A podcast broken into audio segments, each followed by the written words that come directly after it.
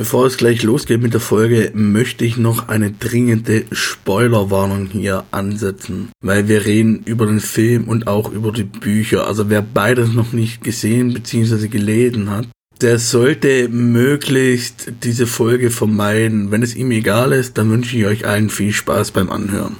Moin, liebe Tankstellengemeinde. Heute bin ich hier mit dem Dennis, dem Jonas, dem Jürgen und meiner Wenigkeit, dem John Große Runde. Ganz große Runde. Und wir haben uns zusammengefunden, denn es gab einen kleinen Streit über einen kleinen, unwichtigen Film und ein kleines, unwichtiges Buch mit dem Namen Ready Player One. Und da würden wir dann gleich mit dem Buch beginnen. Dennis und Jürgen haben es, glaube ich, noch einmal gelesen, bzw. sich angehört hierfür. Habe ich das richtig im Kopf? Richtig, ja.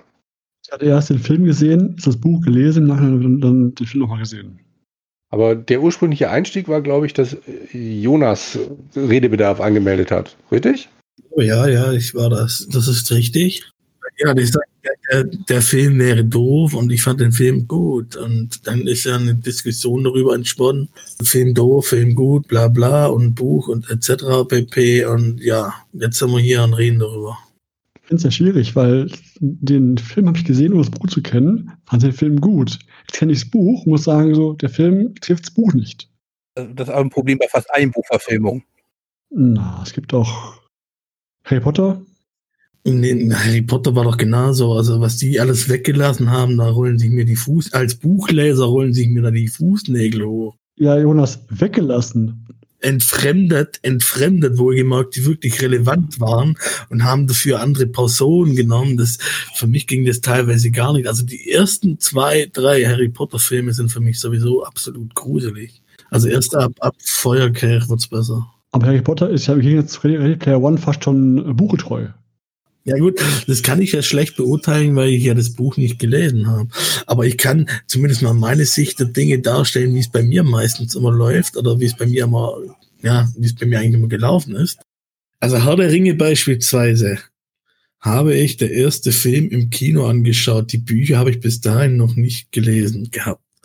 Und da fand ich den Film so gut und habe mir dann die Bücher gekauft habe dann natürlich alle Bücher durchgelesen und fand, also fand den Herr der Ringe Film, also der erste Teil, die Gefährten, der ist ja wirklich schon sehr nah am Buch angelehnt. Fand ich eigentlich auch ziemlich gut. Und glaub, bei, bei, bei den anderen zwei Teilen war es auch nichts viel anderes. Was ein bisschen hart war am Ende, war auch bei den, die haben ja hier dann so eine Extended-Version gehabt und so. Und gerade hier beim letzten Film, die letzte halbe Stunde, diese ganzen Verabschiedungen, da habe ich dann schon ein leichtes Augenzucken bekommen, weil, keine Ahnung, das kannst du nicht eine halbe Stunde lang bringen und dann einen Film reinpacken und sagen, ja, das ist Extended. Wenn sie sich äh, erst im Auenland verabschieden und dann auf dem Boot und dann geht der noch mit und dort und Rauer und. Weil sie das im Buch ja auch gemacht haben. Falscher Film, falscher Film, Jonas. Nee, ja, nee, es, es, geht, ja, aber du musst doch, doch mal ab, immer so ungeduldig.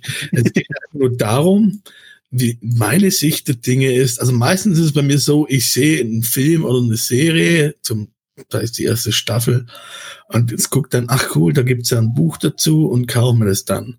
Das war beispielsweise äh, bei äh, Herr der Ringe so, habe ich ja gerade gesagt. Das war bei, bei Game of Thrones, äh, Thrones so. Das war, nee, Harry Potter hatte ich äh, die ersten drei Bücher gelesen, bevor die Filme kamen. Da war es in der Tat andersrum. Und na, das ist eigentlich immer so, dass wenn du die Bücher zuerst gelesen hast, meistens von den Filmen enttäuscht bist. Bei Ready Player One habe ich das Buch nicht gelesen und ich fand den Film einfach gut. Dass die Bücher sicher detaillierter sind und dass sie da auch viele Sachen verändern oder so, das liegt halt nun mal naturell von solchen Sachen. Weil wenn Buch wirklich buchgetreu verfilmen willst, dann brauchst du einen Film, der zehn Stunden lang ist oder keine Ahnung. Nee, bei Ready Player One geht es mir um was anderes. Da geht es mir eher darum, dass der Film wurde in meinen Augen sehr auf Action-Service der Fans getrimmt. Im Buch selber. Vielleicht sollten wir jetzt erstmal mit dem Buch anfangen, bevor wir gleich auf Unterschiede losgehen. Das stimmt, da hast du recht. Genau, für die zwei, drei Hörer, die noch das Buch nicht gelesen haben und den Film nicht gesehen haben, und die überhaupt keine Ahnung haben, wovon wir gerade eigentlich reden. Wir reden von dem Buch Ready Player One, das ursprünglich erschienen ist 2011 2011 bzw. 2012 und in Deutschland 2014 rauskam. Geschrieben hat es Ernest Klein, kann das sein? Ernest? Ich glaube. Und es geht grundsätzlich worum? Es geht um eine nahe Zukunft, so leicht dystopisch angehaucht. Die Menschheit hat eigentlich nicht mehr viel zu lachen. Wir haben unsere fossilen Brennstoffe mehr oder weniger aufgebraucht. Die meisten Menschen leben in Containerburgen, die ja letzten Endes einfach nur dafür da sind, dass Menschen irgendwie noch untergebracht sind und vor sich hin vegetieren. Keiner hat mehr eine sinnvolle Freizeitbeschäftigung, geschweige denn Arbeit, aber es gibt die Oasis. Die Oasis ist eine Weiterführung von dem, was wir heutzutage als äh, VR schon in Ansätzen haben. Sprich, es gibt eine Art VR-Brille, es gibt mittlerweile Anzüge, es gibt die Möglichkeit, äh, was weiß ich, sogar Geruchsupdates zu kaufen und guck, was der Geier was. Sprich, jeder Mensch kann sich in diese Oasis einloggen, einen Avatar erschaffen und da dann fantastische Abenteuer auf hunderten von Planeten und Welten erleben. Und das machen, was wir da heutzutage dann auch bei Multiplayer-Spielen schon machen, sprich Erfahrung farmen, Waffen kaufen, Waffen finden, verkaufen, Online-Freundschaften schließen, bla bla bla. Also eigentlich das, was man als gerne dann als Opium für das Volk bezeichnen könnte, die Leute halten ruhig, weil sie alle unter diesen Brillen hocken und äh, sich in ihrem realen Leben eigentlich gar nicht mehr aus dem Haus trauen. Habe ich das so grob zusammengefasst, richtig? Ja, ich würde so noch ergänzen, dass zum Beispiel auch die, die, das Schulwesen auch in der OAS stattfindet. Also selbst da Schulwesen ist virtuell. Also ich habe keine Schulen mehr lokal irgendwo. Das zum Beispiel auch. Richtig. Teil das ist was, was wir gerade ja mehr oder weniger schon erleben. die Vorläufer haben wir jetzt die letzten paar Monate hier schon mal erlebt. Und stimmt, das funktioniert dann auch. Die Schulen sind dann tatsächlich auch frei zugänglich, wenn ich das noch recht weiß. Also genau. Also Schulbildung für alle, das immerhin muss man dem Ding zugute halten. Gegründet wurde das Ganze von Halliday, wie hieß er mit Vornamen? Du, du, du, du, du. Ich hab's vergessen. Egal, ein, äh, einem fantastischen Visionär, der so ein bisschen an Steve Jobs erinnert der dann besagte Oasis aus dem Boden gestampft hat, zusammen mit seinem guten Freund Ock, dessen richtigen Namen komplett ich jetzt leider auch schon wieder vergessen habe. Und Ock die Oasis, genau, die Oasis ist dann Stück für Stück gewachsen, ist aber nichtsdestotrotz ein Kind der Fantasie von diesem Halliday, der eben in den 80er Jahren der, des letzten Jahrtausends aufgewachsen ist, des letzten Jahrhunderts und entsprechend äh, sehr, sehr viele Reminiszenzen an diese Zeit eingebaut hat. Ich möchte noch zwei Dinge einwerfen. Mhm. Einmal, wir spoilern natürlich hemmungslos. Ohne Verluste. natürlich. Ähm, das zweitens, der gute Mann hieß natürlich James Donovan Halliday. Natürlich. Und äh, das Szenario ist eigentlich eine typische Fortführung des auch in 80ern aufgekommenen Cyberpunks. Einer harten Schere zwischen sozialen Schichten und hemmungslosen Kapitalismus. Wir sind jetzt quasi damit mit der Beschreibung, die wir jetzt haben am Anfang des Buches. Und was passiert jetzt direkt am Anfang? Wer möchte das erzählen? Noch kurz einwerfen für die, die das lieber als Hörbuch hören. Der Sprecher äh, David Nathan äh, ist ein sehr guter Sprecher, finde ich, für so Hörbücher. Der spricht das sehr, sehr gut. Angenehm zu hören, nur Rande erwähnt. Wer es als Hörbuch hören möchte noch. Auf jeden Fall. Das war wirklich eine gute Fassung, ja. Ist das ein ungekürztes Hörbuch? Ja, ich habe das Buch gelesen und dann das Hörbuch gehört. Das ist ungekürzt. Ich habe zwei, zwölf Stunden, 14 Stunden, irgendwie sowas. Und die 16 sogar? Ja, ist schon ein bisschen länger. Gut, also, John, wo befinden wir uns? Wir befinden uns jetzt praktisch im Lebensalltag des 18-jährigen Ich-Erzählers, Ed Watts, der ein großer Halliday-Fan ist und uns jetzt nochmal praktisch nochmal ein bisschen mit einführt, was praktisch noch in der Alice geschieht und dass er ein so, in Deutsch heißt es glaube ich Jäger ist, ne? Mhm, genau. War der 18 wirklich? War der jünger? Ich nee, der war 18. 18 ja. Okay, noch nicht jünger, aber gut, okay, passt. Lebt bei seiner, nach dem Tod seiner Mutter bei seiner Tante in einem dieser Trailerparks, in diesen Stacks. Tote Eltern sogar. Beide. Ah ja, stimmt, sind, sind natürlich beide tot. Ja, sonst wäre er nicht bei der Tante, ja. Also in Slums und ist halt eben ein großer Halliday-Fan und versucht an dieses Easter Egg zu kommen. Halliday hat damals ein Easter Egg versteckt und hat gesagt, bei seinem Tod, der, der es findet, erbt alles. Deswegen ist die große Jagd nach diesem Easter Egg ausgegangen. Man jetzt nicht vergessen darf, hat, hat eben die, der Betreiber der Oasis ist GGS, Gregarious Simulation Systems. Das ist der Fiktion des Buches der größte Konzern der Welt. Google. Quasi. Nee, Apple muss aktuell sagen, glaube ich. Ja, wahrscheinlich Apple, ja. Jedenfalls, weil Halliday nach seinem Tod ein, ich glaube, fünfminütiges Video veröffentlicht hat, in dem er eben die Jägerklasse quasi gegründet hat, also in dem er aufgerufen hat, hey, findet mein Easter Egg. In diesem fünfminütigen Video sind wahnsinnig viele Anspielungen auf die 80er Jahre versteckt. Weshalb sich diese ganzen Jäger darauf konzentrieren, alles über die 80er, 90er Jahre zu lernen und darüber dann eben rauszukriegen, wo denn dieses blöde Eck versteckt ist weil es dafür auch noch riesige Archive gibt, die Halliday auch noch selbst äh, bereitgestellt hat. Richtig, ja. Und neben den Infos, die sie sich einholen, sie zocken ja auch die Spiele der 80er, also Pac-Man und, und wie soll er heißen, Joust und sowas. Wir haben also die äh, Möglichkeit, nahe Zukunft in Verbindung mit den 80er Jahren. Tolles Nerdwissen, aber weil ja jeder dieses Easter Egg jagt, ist es irgendwie dann auch wieder cool und plötzlich lebenswichtig, dieses ganze Nerdwissen zu haben. Man darf sich also als Leser gebauchpinselt fühlen, dass man die Hälfte von den Sachen dann tatsächlich sowieso schon wusste. Nur die Hälfte? Es, naja, gut, ein bisschen mehr. Aber es kommt jetzt drauf an, welche Hälfte wir jetzt gerade meinen. Mal Song Y von Blend A kennt man noch, aber man weiß vielleicht auch noch, aus welchem Album es kommt. Aber das ist dann, keine Ahnung, der der Titel war, dürfte mhm. es beim meisten aufhören. Ja, das da hört es dann bei den meisten auf. Wir kommen dann auch nachher bei den einzelnen Prüfungen vielleicht noch drauf, wo es bei mir dann die Grenze gewesen wäre.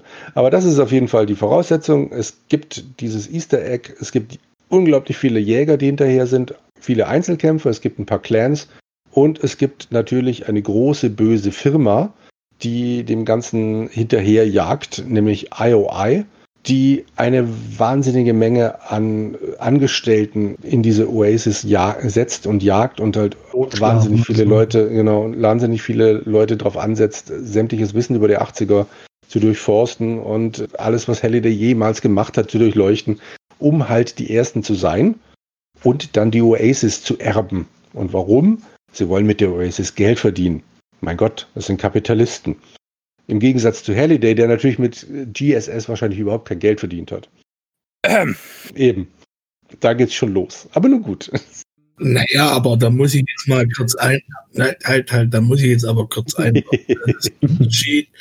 ob da hier das, sag mal, als Einzelperson aufbaust und mit Geld verdienst äh, oder als große Firma. Als große Firma willst du ja immer Wachstum über alles und noch mehr Geld und noch mehr Geld und noch mehr Geld und der, der ähm, Halliday, ja, klar, ne, Geld verdienen muss ja jeder, irgendwo muss ja sein, sein Zeugs bezahlen, ne, aber es ist halt immer, immer ein Unterschied, wäre Aspekt, also ne, ob es jetzt eine große Firma ist, hier mit hunderten, hunderten, tausenden Angestellten oder halt hier ne, so ein, zwei Mann Firma.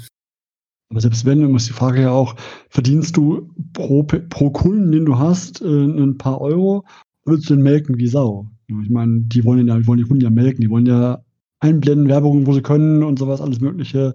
Und Halliday wollte. Eine Frage, wir können jetzt schon mal auf, auf, das Thema kommen. Welches Thema? Das gerade Halliday und Kapitalismus und was für ein guter Mensch er ist. Das Grundsetting ist gesetzt. Wir können da gerne jetzt hier schon mal anfangen, darüber zu reden, na klar. Gut. Komm, John, lass das Tier von der Leine.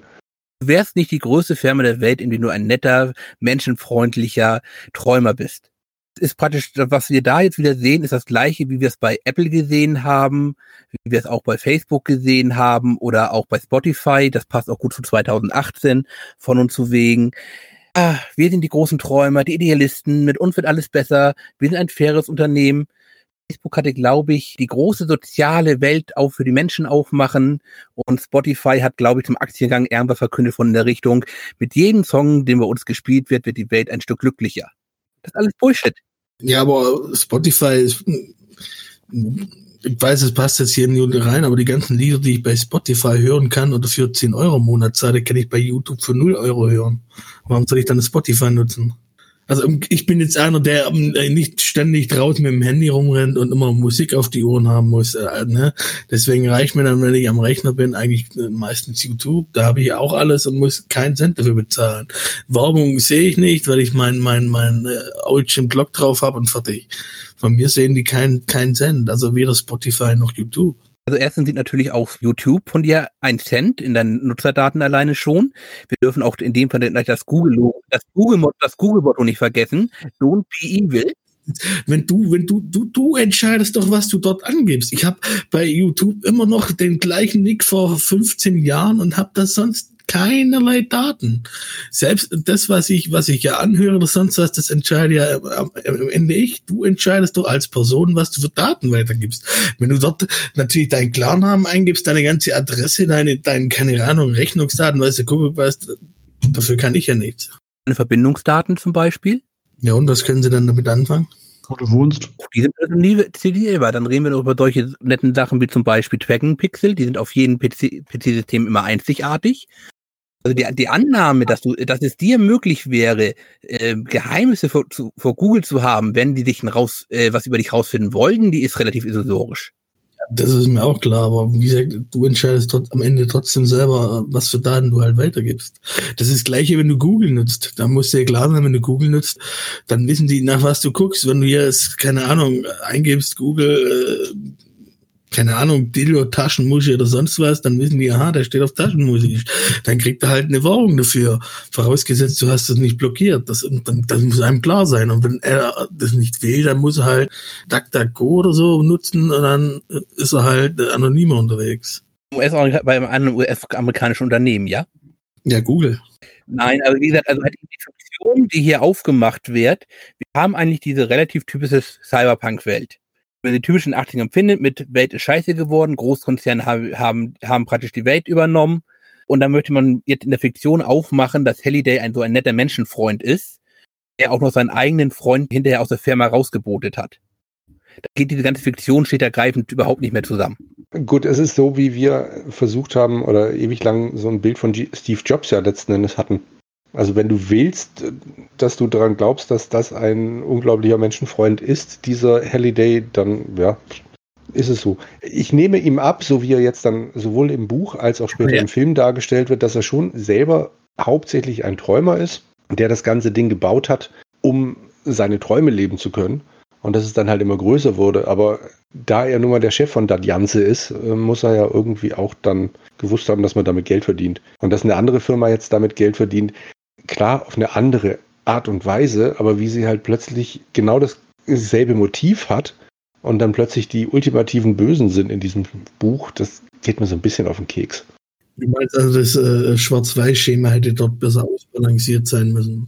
Im Buch ist es weniger stark, ähm, aber im Film ist es stärker dargestellt, diese Monetisierung mit irgendwelchen Werbebannern und sowas. Das ist im Film einfach ganz stark extrem, wo du sagst, ich will so nicht leben. Wenn ich so, so online gehe, dann will ich so gar nicht online gehen. Das ist im Buch nicht so stark wie im Film. Ja, im, äh, dafür wird im Buch allerdings auch von IGO auch Shao, glaube ich, umgebracht, ne?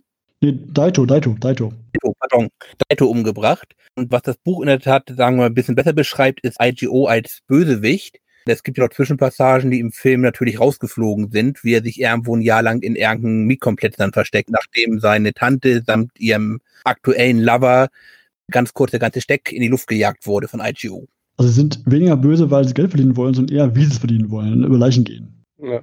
Von Halliday erfahren wir ergreifen nicht, wie seine Firma aufgebaut ist.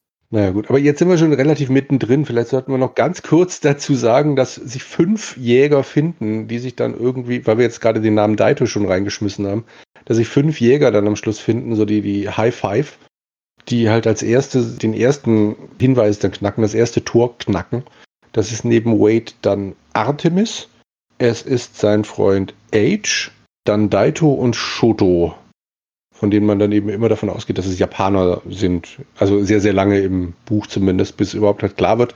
Logisch, weil du ja immer nur die Online-Avatare siehst, äh, was das überhaupt für Menschen sind. Ist Artemis wirklich eine Frau? Ist H wirklich so ein ja, Volltrottel, wie er sich gerne darstellt? Also solche Sachen. Gut, das wollte ich nur schon einwerfen, damit eventuelle Zuhörer, die das Buch nicht kennen, uns noch folgen können die Frage, ob der damit wirklich schon anfangen wollt, äh, nicht umsonst gestellt. Hm? Ja, ja, das ging mir dann nur plötzlich noch ein bisschen, noch ein bisschen. Und nachdem der Name dann fiel, Daito, hätte es ja sein können, dass einer sich fragt, wer? Wollen wir dann Richtung erster Quest gehen? Fantastisch. Da kann dann nämlich Jonas dann bestimmt auch gleich einsteigen mit dem Filmvergleich. Das war für mich die Szene, bei der der Film mich dann äh, zum ersten Mal so richtig verloren hat. Müssen aber schon sagen, wer es die erste Quest war.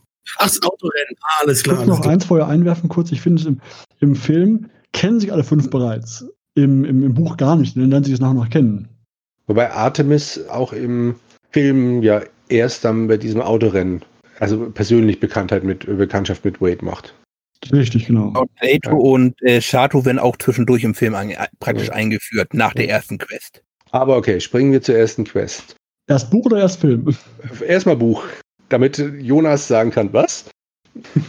War das so viel anders im Buch oder was? So viel anders? Sagen wir kurz, reden wir über Zorg. Das ist, was ich meinte vorhin mit dem, der Film ist auf Action gemacht, weil im Film hast du das Autorennen und im, im äh, Buch ist es ein Adventure im AD&D-Bereich, was er, was er dann verweist. Und da suchen die, ein, suchen die eine, eine Höhle, die in einem alten Adventure, das der Halliday so gern mochte. Und ähm, da muss er dann diese Höhle finden, kann mit der AD&D-Karte, die er hat, die Monster umgehen und muss am Ende die Figur, den, den bösen Erzbösen dort, diese Figur besiegen in dem Spiel Joust auf einem, auf einem Arcade-Gerät. Das Autorennen kommt quasi im Buch gar nicht vor. Genau. Kommt nicht vor. Ich wirklich vorstellen, es ist eine Welt, in der nicht so wahnsinnig viel ist. Er sucht dann ein, war es ein Kreuz auf der Karte? Also auf jeden Fall ein, ein Punkt, der in diesem alten Klassiker wohl, den ich zugegeben nicht kannte, Dungeons of Daggerath, dann auf dem Cover, glaube ich, abgebildet ist. Und da dringt er dann in diese Höhle ein und eben muss anhand dieser alten AD&D-Sachen da durch und dann diesen uralt Automaten ich weiß gar nicht, ist Wargames dann auch direkt da? Nee, das Wargames war danach dieser spielbare Film, nennen wir ihn mal. Aber es war nicht im ersten Tor, oder? Nein, das war das zweite. Das okay. Also dann, das ist dann quasi das erste Tor. Ein altes AD&D-Ding und dann ein uralt Automat. Was machen sie aus diesen so kleinen für mich echt fein Anfang mit den 80ern, so diese, diese ganzen Verbindungen. Ach, guck mal, ja, ich habe den Automaten zwar nie gespielt, aber das habe ich schon mal gehört. Und, und dann kommt halt der Film. Jonas, was passiert da? Kommt nicht der Automat noch später im Film vor? Ein anderer. Dann ins Eis einbrechen oder ist das dann wieder? Ein anderer Automat. Ich, ich erkläre gleich mehr zum Spiel. Keine Ahnung, was soll ich denn da, wie gesagt, ich, mein Problem wirklich, dass ich das Buch nicht gelesen habe. nee, aber was kommt im Film? Was ist die erste Prüfung im Film? Die Prüfung ist es halt das Autorennen. Da geht es darum, wegen Fahren und er, er, findet dann raus, dass er klar rückwärts, rückwärts fahren muss. Jonas muss erwähnen, der, das Autorennen ist nicht schaffbar. Alle Jäger rasen dieses Rennen, am Ende ist es nicht schaffbar. Das heißt, die Prüfung ist, ins Ziel zu kommen, überhaupt erstmal. Das ist der Punkt. Nicht, nicht zu gewinnen, sondern ins Ziel zu kommen. Überhaupt erstmal. Im Film. Das Autorennen ist ein klassisches Autorennen, wie es auch mit verschiedenen Startpositionen. Die Leute fahren los dann kommen verschiedene Hindernisse im Weg. Das können auf der einen Seite Stacheln von oben, von unten und von der Seite sein. Ja, Stacheln ist das falsche Wort. Pressplattform. Wände, alles Mögliche. Dann gibt es zum Beispiel auch noch Abrissbären, die entgegengeschleudert werden, auf aufklappende Wände. Und am Ende steht dann praktisch Kong als der große Endgegner da. Der ist schlicht ergreifend nicht überwindbar musste man mit einem Sprung über ihn rüberfliegen, aber er fischt einen praktisch immer raus. Zu dem Zeitpunkt sind in der Regel auch noch, keine Ahnung, fünf Leute auf der Strecke. Genau. Das Geheimnis, wie er dann Party im Archiv feststellt, ist schlicht ergreifend zur Szene, lass uns auch einfach rückwärts fahren, so richtig schnell rückwärts fahren von Halliway. Und dann stellt er sich nach hinten auf den letzten Platz, Vollgas hat eben, fährt er rückwärts, gegen wo eine, eine feste Barriere an sich angezeigt ist, die dann halt eben dann runterfährt er kann, fährt unter den ganzen Kurs einfach unten durch, ohne irgendwelche Probleme, muss nur auf der Strecke bleiben. Kann da unten sehen, wie die Mechaniken aufklappen, hochfahren, irgendwas alles passiert. Er kann sozusagen die, die, die Unterwelt sehen, wie alles passiert unterhalb dieser Strecke. Kommt deswegen dann halt raus aus dem Ziel, ohne dass er da behelligt wird. Das würde ich nicht sagen, denn Kong scheint ihn ja auch da zu sehen, kann ihn aber halt eben einfach nicht erreichen. Weil er oben fährt, genau in dem Moment. Jetzt habe ich nur eine kleine andere Erinnerung erstmal ans Buch zwar im Buch sind ja nicht gleich die Tore da, sondern die Tore müssen erstmal geöffnet werden. Genau, du findest im, Tor Schlüssel, im Buch Schlüssel und danach Tore dafür. Die Schlüssel sind halt eben auch nochmal mit Mini, kleinen Minispielen verdeckt. Dann gehen wir nochmal ganz kurz zum Dungeon of Dakawa. ist eines der ersten First-Person-Spiele, heute würden wir eher sagen Dungeon Crawler, aus dem Jahre 1982. Kurz zum Vergleich, also mit das erste Ultima 1, was Calabas nimmt man meistens noch ein bisschen mit raus, erschien 1981. Na, das ist halt eben noch relativ typisch. Das kam, oh Gott, in TSR 80, glaube ich, raus. Hat halt eben, wir kennen es noch von Elite, hat eben so liniengezeichnete dreidimensionale Sicht, indem man sich schrittweise durchbewegt und zwischendurch kommen Monster und hat man verschiedene Möglichkeiten. Wenn man zur, Inter zur Interaktion, das meiste von läuft dann, wenn man auf Monster kommt, halt eben Attacke. Und muss ich überlegen, ob es da schon Shops gab damals. Ich glaube ja, ein Gegenstand ist, desto besser ist er auch. Also ein Lederschild ist halt eben teurer als Metall, äh, billiger als Metallschild. Dafür ist das Metallschild eben auch, aber auch deutlich besser dann. Das waren noch die guten alten primitiven Zeiten von Computerspielen. Ich finde aber auch bei dem, bei dem Vergleich Buch zum Film, ich finde einfach auch, im, im, das, was, was, der Film an sich ist Actionfilm, schön gemacht, kann ich genießen, passt. Aber logischerweise finde ich, finde ich das im, im Film, der findet den Hinweis in einem Videoschnipsel, den sich jeder anschauen kann. Aber im Buch ist es so dargestellt, dass der Halliday wirklich das Ganze jemandem vererben möchte, der ihn kennt, der sich auskennt. Das heißt, ich finde in dem Film alle Sachen, die gelöst werden, mit so, ich kann der größte Depp sein, ich muss das Video gefunden haben, das dabei gedacht haben, und der Rest ist egal. Ich muss kein Wissen haben über alte Spiele, über alte irgendwas. Und im, und im Buch muss der immer, oder müssen alle diese Jäger ihr Fachwissen beweisen, um die Prüfung zu stehen überhaupt erstmal. Das finde ich einfach im Buch besser als im Film. Im Film ist es, ich sehe das Video von dem Halliday, wie der, wie der das sagt, mit dem Rückwärtsfahren und kann drauf kommen. Ohne ein Wissen zu haben über Autorennen, über irgendein Spiel, über den Typen selber. Was ich schade finde. Für einen, der es erben soll. Ja, kann man so sehen. Also, wenn ich, wenn ich jetzt irgendein altes Text-Adventure spielen sollte, ist es halt eben relativ schwierig von der Inszenierung des Films her. Das ist mir klar. Das wird dann im Film nochmal gelöst, hat eben durch die Einsprechung beim, beim letzten Rätsel eben etwas über das Spiel selbst erklärt und da kann man das Spiel auch ein bisschen besser zeigen. Aber es ist bei den meisten Sachen was schwierig. Momentan geht es, also Dennis ging es ja jetzt erstmal nur darum, wie du überhaupt zu diesem Punkt kommst, um dann das Rätsel zu lösen. Genau. Also du musst diesen Automaten beherrschen, du musst Tjaust eigentlich können. Und hier musst du halt zufälligerweise, während du überlegst, wie schaffe ich denn dieses Rennen, zufälligerweise diesen Videoschnipsel dir anhören, in dem dann Halliday sagt, ja, man müsste halt rückwärts fahren.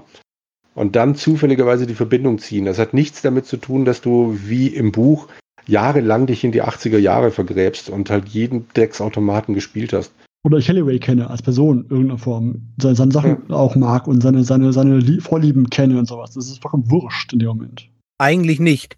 Die Szene wird ja, glaube ich, sind sogar gespiegelt mit anderen Spielern noch mit dabei. Artemis nicht mit dabei oder ist er alleine? Alleine. alleine. alleine. Du musst ja sagen, Spo Spoiler musst du ja sagen, dass ähm, ja dieser Kurator, dieses, dieses Maschinenwesen, was ihm hilft, dieses KI, ihm hilft, ist ja was man am Ende erfährt, ist ja eigentlich der Ogden Morrow. Das heißt, auch da wiederum, wie weit hat dir ihm eventuell geholfen, so ein bisschen das mehr oder weniger dahin geführt, ne? Unfairerweise. Mhm. Also der Film versucht da, glaube ich, schon zu zeigen, dass er sich sehr intensiv zumindest mit Halliday auseinandergesetzt hat. Und auch wieder später noch sehen, auch durchaus noch mit den alten Spielen und auch, auch mit den alten Werken. Das ist hier aber in der Action-Szene ganz ohne Zweifel, glaube ich, nicht mit drinne. Das ist halt eben so ein typischer, jetzt wollen wir euch erstmal hier anreißen und die Welt reinführen und ihr sollt alle Wow sagen. Wobei es dann sein Auto im Buch vorkommt. Also dieser der, der DeLorean mit den. Ne? Also das ist jetzt zwar nicht 80er-mäßig, aber jetzt ein Auto Vollgas rückwärts zu fahren, ist jetzt auch nicht sehr einfach und die Strecke ist ja teilweise auch kurvig. Ja, aber trotzdem, ich sag ja, es ist ja trotzdem ein Spiel, was Halliday so gesehen der war ein 80er-Freak, da gab es kein Rennspiel in, der Form, was er hätte mögen können. Also es ist auch da wieder. Nicht, dass er gemocht hätte als, als, als, als äh, Typ. Im Buch ja immer seine, seine Sachen, seine Lieblinge, seinen Lieblingsfilm, sein Lieblingsspiel, sein Lieblings irgendwas nachspielst oder nacherlebst. Ja, okay. Ich meine, sie hätten ja ohne Probleme das Ganze anders darstellen können, mit einer mehr Fachwissen dahinter. Weiß nicht, irgendwie erklären können, dass der vielleicht Autorennen-Fan war von mir aus und erinnern können dahingehend, deswegen Autorennen mochte. Ja, was weiß ich, was in der Art. Oder Mario Kart-Fan. Ich wollte sagen, es gab durchaus Autorennspiele zu der Zeit. Natürlich genau. gab es Autorennspiele, aber halt nicht solche, ja. Ja, richtig. Weil du bist auch in Ghostbusters durch die Gegend gefahren. Es gab Chase AQ, es gab, ach, wie hießen das mit dem roten Ferrari Outrun. Mhm. Aber Oh das ja. ist halt nun mal nicht das, was du da dann im Film spielst. Und mir hat es halt einfach ein bisschen wehgetan. Ich, ich verstehe, dass man in einen Steven Spielberg-Film im Jahre 2000, wann war der? Ich habe schon wieder vergessen. 2018. Ah, Okay, 2018 gehst und denkst, ich will jetzt hier unterhalten werden. Aber ich habe mir halt mehr vorgestellt, mehr über die 80er Jahre mitzukriegen, als dass ich eigentlich im Kino alle zwei Sekunden rufen müsste, Standbild! Und zu gucken, ach guck mal, das Auto kenne ich daher, die Figur kenne Ja. ich daher. Das interessiert mich in dem Moment nicht. Das war, Was letztes Mal in diesem Spielberg-Film, hätte ich fast gefragt. entschuldige? Wann warst du das letzte Mal in, in einem Film von Steven Spielberg, hätte ich fast gefragt. Indiana Jones 4. Ja, es existiert ein vierter Indiana Jones. Hm. Aber das führt zu weit. Also auf jeden Fall 2018 habe ich in Ready Player One gesessen und war einfach erschlagen von viel zu viel Zeug, weil ich nach dem Buch, wie gesagt, ich habe auch meine Probleme mit dem Buch, aber nach dem Buch halt mehr damit gerechnet habe, auch weil Steven Spielberg in diesem Buch ja mal vorkommt, dass die verstehen, worum es dann Leuten wie mir vielleicht geht, wie ich die 80er sehe, dass ich halt diese kleinen Sachen sehen will. Und ich wollte nicht sehen, wie ein DeLorean gegen ein Motorrad von Tron fährt, gegen die, äh, King Kong, gegen was weiß ich, der Kuckuck wen. Ja, Und das wird später ja nicht besser. das ist ja das Buch, musste ich ja nur, das Buch lesen ja in der Regel die, die das irgendwo lesen möchten, die der Zeit sich auskennen ein bisschen vielleicht. Und das Ja. Buch muss nur Trigger setzen und sagen, hier, DeLorean. Und prompt weißt du, aha, so sieht er aus, so fährt der, so die Türen aufgehen, alles ist, ist bei dir vorhanden. Und im Film ist viel mehr einfach nur Fanservice zu zeigen, wir haben ihn drin, wir haben das drin, das drin und das drin. Wo man dazu sagen muss, also wenn du sowas wie die Oasis heute hättest, dann wären garantiert auch, oh Gott, wie hieß nochmal dieses Blizzard-Spiel da? Overwatch? Mhm. Ja, Garantiert auch solche Figuren unterwegs. Definitiv. Genauso wie sie auch im Film unterwegs sind. Sind sie im Film, glaube ich, auch, oder? Ich weiß es gar nicht. Film ja, im Buch glaube ich nicht. im Im Buch nicht, nee. Mhm. Das Buch ist praktisch so, als ob du deine Charakterwahl, wenn ich es richtig im Kopf habe, deine Charakterwahl nur so hast, als für Sachen, die es auch in den 80ern gab. Also Master Chief spielen geht nicht. Ich weiß nicht, ob es nicht geht oder ob im Buch halt ständig eher nur die Jäger auftauchen und die natürlich alle so in den 80ern drin sind. Also es gibt ja noch genügend andere Schüler. Wade geht ja an eine Schule zusammen mit Age. Oder ich weiß gar nicht, ob sie in derselben Schule sind. Auf jeden Fall auf diesem Schulplaneten. Aber du siehst von den, vom Unterricht nichts oder hörst vom Unterricht nichts, auch nicht von anderen Schülern. Du triffst nur Jäger. Ich meine aber, dass sie im Buch beschreiben, dass der Avatar frei wählbar ist, äh, wie du es haben möchtest. Ähm, Also das ist nicht an irgendwas angelehnt, prinzipiell. Er redet ja auch im Buch von, von Elfen, von Monstern irgendwelcher Natur. Was im Buch und Film nicht gleich, dass aber praktisch, sagen wir mal, die meisten Leute in der Oasis ihrer normalen Beschäftigung nachgehen, in Anführungszeichen. Und dass die Jäger noch so ein kleiner, harter Stamm sind. So klein im Sinne von, keine Ahnung, ein paar tausend Leuten. Die Frage ist, was du beschreibst. In dem Moment, also im Buch ist es ja auch so und im Film glaube ich auch, dass ja von der Ankündigung dieses Easter Eggs von dem, ich weiß Nandon, von dem, wie heißt er? Ja, genau, danke schön. Entschuldigung. Da, da Ich gehen habe ja, irgendwo einen Zettel neben, dem ich Monitor. muss mir das aufschreiben, ja. Da vergehen, vergehen ja mehrere Jahre, wo erstmal im Buch beschrieben wird, dass ein riesen Hype da ist, wo jeder fast Jäger ist, weil da jeder es haben möchte. Dann ebbt es halt ab und ebbt ab, ebbt ab. Und es ist nur noch der harte Kern da, die paar Clans und die paar Einzeljäger. Also schon das, das Anfang, die Oasis Neue, wo dieses Ding, dieses Easter Egg released worden ist, ist ja ein riesen Hype mit allen waren dabei fast schon. Und irgendwann ist es abgeflacht in normales Leben. Okay, und im Film ist es in der Tat so, dass, glaube ich, sich nur noch praktisch, also im Film werden nur diese fünf gezeigt und IGO natürlich. Genau. Was ich nicht mehr im Kopf habe, im Film heißen ja die Angestellten von IGO Sechser. Das ist irgendwie erklärt? Im Buch, ja. Heißen die im Buch auch Sechser? Ich habe Ja. auch im Buch Sechser, ja. Ja. Ich habe aber ehrlich gesagt die Begründung vergessen. Die Begründung Film ist, dass sie halt eben alle vorne ihre, also sind ja Anführungszeichen alles Lohnsklaven, teilweise Leute, die halt eben über Schuldenfein reingepresst wurden und ihre Nummer beginnt immer mit einer Sechs. Das wird es gewesen sein. Ja. Genau, das ist die, das ist die ID-Nummer von den Nutzern und die ist halt, es ist so, dass in der, äh, im Buch ist es beschrieben, dass in dieser Oasis alle ihre Lo- Login-Namen frei wählen können, wie wir es ja auch mit Pseudonym machen, wie wir es unseren Login-Namen bei Games Login und Co. machen. Aber diese Lohnsklaven haben halt ihre, ihren Nickname sozusagen, die ID ihres Charakters. Und das ist Sechsernummern. Ja, jetzt habe ich nur ein kleines Problem damit, rein logisch. Und zwar sind, äh, sind das, glaube ich, sechsstellige Nummern. Das heißt, maximal arbeiten also 699.999 Leute der Oasis für IGO. Ja. Wenn ich mir vorstelle, was im Buch auch beschrieben wird an Maßnahmen, was IGO unternimmt, kommt mir die Zahl wahnsinnig niedrig vor. Ach, gefunden, würde ich sagen.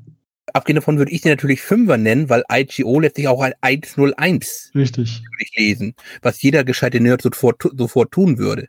Hatte ich auch gehabt. Ja, dachte auch so, hm, ist doch binär, ist doch wunderbar. Fünf, passt doch. So, schreiten wir in der Story ein klein bisschen voran. Dann geht Mhm. es jetzt Richtung zweites Tor. Ne, erstmal das, das war Schlüssel 1 in dieser Rollenspielwelt. Jetzt kommt erstmal das Tor 1. Ja, pardon, jetzt kommt das Tor 1, ja. Das habe ich, glaube ich, eben gerade schon gesagt, äh, Zorg. Und zwar ist meine Erinnerung daran, dass das erste Schlüsselrätsel, das erste, also die Welt des ersten Tor, ist, wenn ich mich richtig erinnere, Zorg. Ich bilde mir ein, es war Wargames und Zorg kommt im zweiten, aber ist ja letzten Endes wurscht. Es geht darum, dass es alte Sachen sind. Also erzähl gerne das Zorg. Ich muss auch kurz eingrenzen nochmal, was, was eingefallen, noch was wichtig ist vielleicht, was ich auch äh, vom Filmbuch verschieden finde, ist, dass im Film ist es ja eher der, dieses Rätsel mit dem Re- Autorennen sozusagen löst, das Rätsel in Anführungsstrichen. Aber im äh, Buch ist es so, dass er ja, gar nicht der Erste ist, der da ankommt in dieser, in, in, bei dem Arcade-Automaten und den Schlüssel Genau, findet. richtig, er, ist, er ist der Zweite, der ihn nicht findet, der das Rätsel gelöst hat. Das heißt, auch dadurch finde ich es im Buch angenehm, dass er eben nicht der Überflieger ist, der alles weiß, alles kann. Er hat es als erster, als erster gelöst, weil er erst einmal das Spiel spielt, erst einmal das, das Spiel schafft, ja. Aber gefunden hat das Spiel nicht als, als, als erster, was ich positiv finde. Weil als erster hat es gefunden die Artemis. Wobei da später im Film da mal eine Stelle ist, die das dann tatsächlich umgedreht macht, wo im Buch er wieder alles an sich reißt und im Film Artemis dann tatsächlich mal was zu tun hat. Das fand Ja, ich dann umgekehrt auch ganz nett gelöst. Also, dass eben selbst im Film dann nicht der eine Hauptdarsteller alles macht. Wobei mich zugegebenermaßen dann natürlich gestört hat, dass es wieder das Buch verändert hat. Ohne Not. Aber zumindest haben sie Artemis nicht völlig an den Rand gespielt. Aber ja, Artemis ist also schon seit Monaten an diesem Automaten dran und hat ihn nie besiegt. Und weil halt immer nach 24 Stunden der, die Oasis zurückgesetzt wird, beziehungsweise dann eben an der Stelle die Oasis zurückgesetzt wird, probiert es halt immer wieder neu. Und Wade schafft es natürlich aufs erste Mal. Aber er, weil er halt mit seinem Kumpel Age das Spiel wohl ewig dauernd geübt hat, wie Sau. Er kann das Spiel super gut und sie halt gar nicht. Deswegen kann er das Spiel sofort besiegen und sofort. Ja, Mhm. wobei er ja dann gewinnt, weil er dann irgendwann den, den anderen Spieler nimmt. Ja, es, es ist ein Spiel, es ist ein Spiel Joust, Best of Three müssen wir spielen. Den ersten verliert er und erkennt ein bisschen die Schwächen des Gegners. Und dann will er aber die Stelle wechseln und spielt, nee, stimmt gar nicht. Im zweiten Spiel ist noch, spielt der rechten, rechten Spieler noch, gewinnt diesmal knapp. Und im dritten Spiel will er links spielen, den linken Spieler spielen. Und ich meine damals mal ge- gehört zu haben, dass das Spiel vom linken Spieler ein bisschen leichter zu spielen ist als im rechten.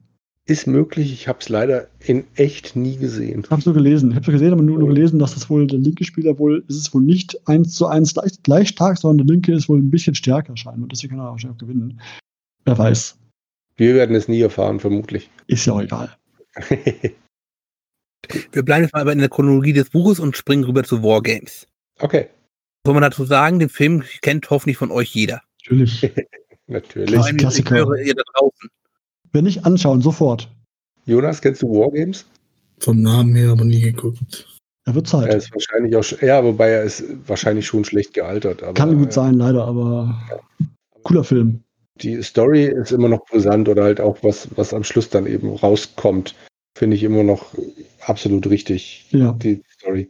Jedenfalls, Jonas, im Buch muss Wade dann den Film Wargames nachspielen. Also er springt in die Figur des, ah, wie hieß der Schauspieler? Matthew Das Broderick? kommt Film ja auch nicht vor. Genau, Matthew Broderick und muss diese Rolle quasi die 90 Minuten ohne Fehler durchspielen. Muss jede einzelne Textzeile kennen. Das war dann das, was Dennis vorhin schon meinte mit dem, eben mit dem Spiel. Man muss so in der Welt von Halliday drin sein. Und ich meine, wir reden hier ja von in, im Jahre 2000 Schlag mich tot. Die Kids haben also alle zig Filme zigmal gesehen und die auswendig gelernt. Und entsprechend kommt Wade da tatsächlich ohne Fehler durch. Und er muss ja nicht mal, nicht, er muss nicht nur die, den Text sprechen, sondern auch die Aktionen durchführen der Figur im Film. Genauso. Der Film spielt 2045. Okay. Sagt mir einen Film, bei dem ihr das könntet. Also ich wäre raus, ich könnte es nicht. Nee. Ich kann dir erzählen, was im Film passiert, aber nachsprechen auf keinen Fall. Darf ich noch mein iPad in der Hand haben, für, äh, um, um das nachzulesen? Nein. Nee, Wenn die Figur im Film ein iPad in der Hand hat, darfst du es auch haben, ja. im Film braucht er ja kein iPad. Da hat man das ja getauscht mit dem zweiten Rätsel und äh, ich weiß nicht, was Spielberg da eingefallen ist. Erzähl. Wie meinst du das? Das zweite Rätsel ist ja dann halt eben dann jetzt die Adaption von Wargames und da nimmt er sich dann den Namen vergessen. Shining. Shining. Shining raus von Kubrick. Ja. Also, vorsichtig ausgedrückt. Spielberg ist jetzt kein schlechter Regisseur. Aber vers allein der Versuch, sich an einem Kubrick-Filmwerk mit in, sein, in seinen Film reinzunehmen, steht ergreifend zum Scheitern verurteilt. Bekommt er einfach vorne und hinten nicht hin. Versucht die zwar an durchaus gleichen Einstellungen, aber es fehlt einfach diese Brillanz, die Kubrick dabei hatte. Kannst die Szenen nebeneinander legen und es stimmt zum Beispiel, die Ausleuchtung stimmt dann einfach nicht. Wird alles ein bisschen zu hell, zu freundlich. Ich würde jetzt aber, worum es da in dieser Quest geht, nach hinten schieben, bis wir auch beim zweiten Schlüsselrätsel sind vom Buch. Kurz zur Verbindung Spielberg Kubrick, er hat ja immerhin AI dann gedreht. Ja, ich weiß ja nicht, was Kubrick dabei eingefallen ist. Gut, das ist das steht auf einem anderen Blatt, aber Spielberg hat zumindest eine gewisse Kubrick-Verbindung. Äh, Die beide waren Freunde, ja. Es macht auch durchaus vielleicht aus dieser Sichtweise Sinn, halt eben einen Wert von Kubrick mit reinbringt, aber es ist halt eben da, sagen wir mal, versucht etwas zu kopieren oder kann es einfach nicht. Könnte ich mich auch, keine Ahnung, mit einer Videokamera vor dem Van Gogh setzen, das aufnehmen sagen, guck mal, ich habe ein Bild so, so ähnlich wie Van Gogh gemacht. Jonas, wir haben dich, glaube ich, abgewürgt. Die, die Stelle jetzt gerade mit Shining. John hat sich über die Ausleuchtung beschwert. Ich zum Beispiel hatte damit jetzt kein Problem, außer dass es halt nicht Wargames war. Wie fandest du das? Die Ding fand ich ehrlich gesagt scheiße. Also es hat mir auch nicht gefallen. Das liegt aber auch daran, dass ich einfach kein Freund von Horrorkacke bin, egal welcher Art. Deswegen, ja, da kann ich auch nicht so viel zu sagen. Das war auch das, wo dann überall das Blut rauskam und so aus den Türen, ne? Ja, genau. Ja, nee, das fand ich ja wenig. Fandst du dann garantiert erstmal die Alte aus der Badewanne nett. Oh, oh. Ja, wie gesagt, also das war jetzt, das, das hätte für mich jetzt nicht unbedingt sein müssen, wenn es ein Buch, aber dann mit Wargames war anstatt Shining. Ich verstehe ja nicht so ganz, warum man es dann wirklich so massiv ändert. Das ist dann eher das, was ich nicht kapiere. Ja, weil halt ein Film nachsprechen ist kein Action. Dass man Buch, ja, aber Wargames ist da auch hier Action mit, mit Nuklearraketen und gedeckt. Na, also Action. Die Story ist packend und fesselnd. Dass man ein Buch nicht eins zu eins äh, verfilmen kann, ist klar, aber dass sie dann wirklich komplette Sachen komplett radikal ändern, das war mir ja gar nicht bewusst. Auch manche. Da Harry Potter ist dagegen äh, buchgetreu. Aber acht Filme, wie gesagt, wenn du die Harry Potter Bücher kennst und liebst, dann rollen sich bei den Filmen trotzdem die Zehennägel hoch. Vor allem, wenn sie ja wirklich relevante Personen komplett austauschen äh, und äh, was im Buch halt absolut nicht der Fall ist. Und ja, äh, aber das schweift dann wieder vom Thema ab. Äh, Reden weiter. Was ich bei der Geschichte jetzt zum Beispiel bei Ready Player One echt spannend finde, ist, dass Ernest Klein überhaupt kein Problem mit der Verfilmung hat. Hat sich sogar daran beteiligt. Der hat sich wohl, also Zack Penn hat den Film adaptiert, aber er selber hat wohl dann zumindest sich intensiv daran beteiligt, heißt es so schön. Und ich kenne jetzt von der Blu-ray diverse Aufnahmen dann so vom Hintergrund, wenn er dann den Set besucht hat. Der hat sich gefreut wie ein kleines Kind. Das Drehbuch äh, stammt wohl von beiden, von Klein und von Penn. Äh, Da muss er wohl schon mehr äh, mit, mitgemacht haben. Deswegen überrascht mich das wirklich, dass das Buch halt effektiv so massiv anders ist bei den, bei den Quests und bei den Toren oder was auch immer. Ja, das liegt natürlich daran, dass einmal im Buch sehr viel gestraft, äh, dass aus dem Buch natürlich sehr viel gestraft werden muss, damit es in diesen, ist es gut zwei Stunden Film noch halt eben alles reinpasst. Ja, darum geht's ja. Das ist aber das Hauptproblem bei Buchverfilmungen. Natürlich ist der Realität Grund langweilig, wenn jetzt du zum Beispiel nochmal siehst, wie er auch nur zehnweise Wargames nachspielt. Wargames ist zwar actionreich, aber mehr auf einer dramatischen Ebene. Und deswegen, also das ist, ich kann vollkommen verstehen, dass man das, man das umbauen muss, weil das will keiner sehen, wie er zumindest szenenweise da den Film nachspielt. Das kannst du, das ist keine Sache, die, ich in, die, die, die in einem Film gut kommt. Das sehe ich schon ein. Ja, aber ich, äh, ich meine, es ist kein Wunschkonzert, aber ich hätte mir dann vorgestellt, was weiß ich, dass sie nur die Anfangsszene nehmen, wie er in diesen Großrechner eindringt und eine Partie Schach spielt und dann irgendwann auf die Idee kommt, nein, thermonuklearer Krieg, super Idee. Gut, wie gesagt, kein Wunschkonzert. Ich kann verstehen, dass man einen anderen Film nimmt, warum es jetzt ausgerechnet Shining sein musste. und nicht irgendwie, also wenn schon Action, nimm Ghostbusters. Shining ist ja kulissenartig nur. Es ist ja dann viele Dinge gar nicht wie im Film. Also ähm, am Ende dieses, dieses, dieses Tanz, äh, Tanzsaal mit der äh, seiner, seiner Geliebten vom Holiday äh, oder die Freundin, die er unbedingt haben wollte, ist ja auch so ein Shining nicht drin, oder? Nein, ist nicht drinne. Ist aber auch im Buch ist das, glaube ich, kein so großes Thema wie im Film mit der Freundin, die dann sein, äh, also Hallidays Partner, der Morrow dann bekommen hat. Ist, glaube ich, im Buch auch gar nicht so groß drinne. Ähm, liegt natürlich aber auch daran, dass halt eben Spielbild der große Familienregisseur ist. Sprich Kitsch. Kitsch, genau richtig. Es ist ja auch im, im, im Buch trifft der Percival, also das alter Ego ähm, in der ähm, Oasis von dem ähm, Wade, trifft er die Artemis genau im Buch erst am Ende, nach allem, nachdem der große Böse besiegt ist, nach allem erst. Und in dem Film schon nach dem ersten Drittel ungefähr. Du meinst in der realen Welt? In der realen Welt, ja, in der realen Welt. Also es treffen sich real. Im Film ungefähr erst in der Hälfte. In der Hälfte war das? Ich dachte früher. Im Buch bereits praktisch ihr, aber ihr Gesicht sieht aus einer Personalakte.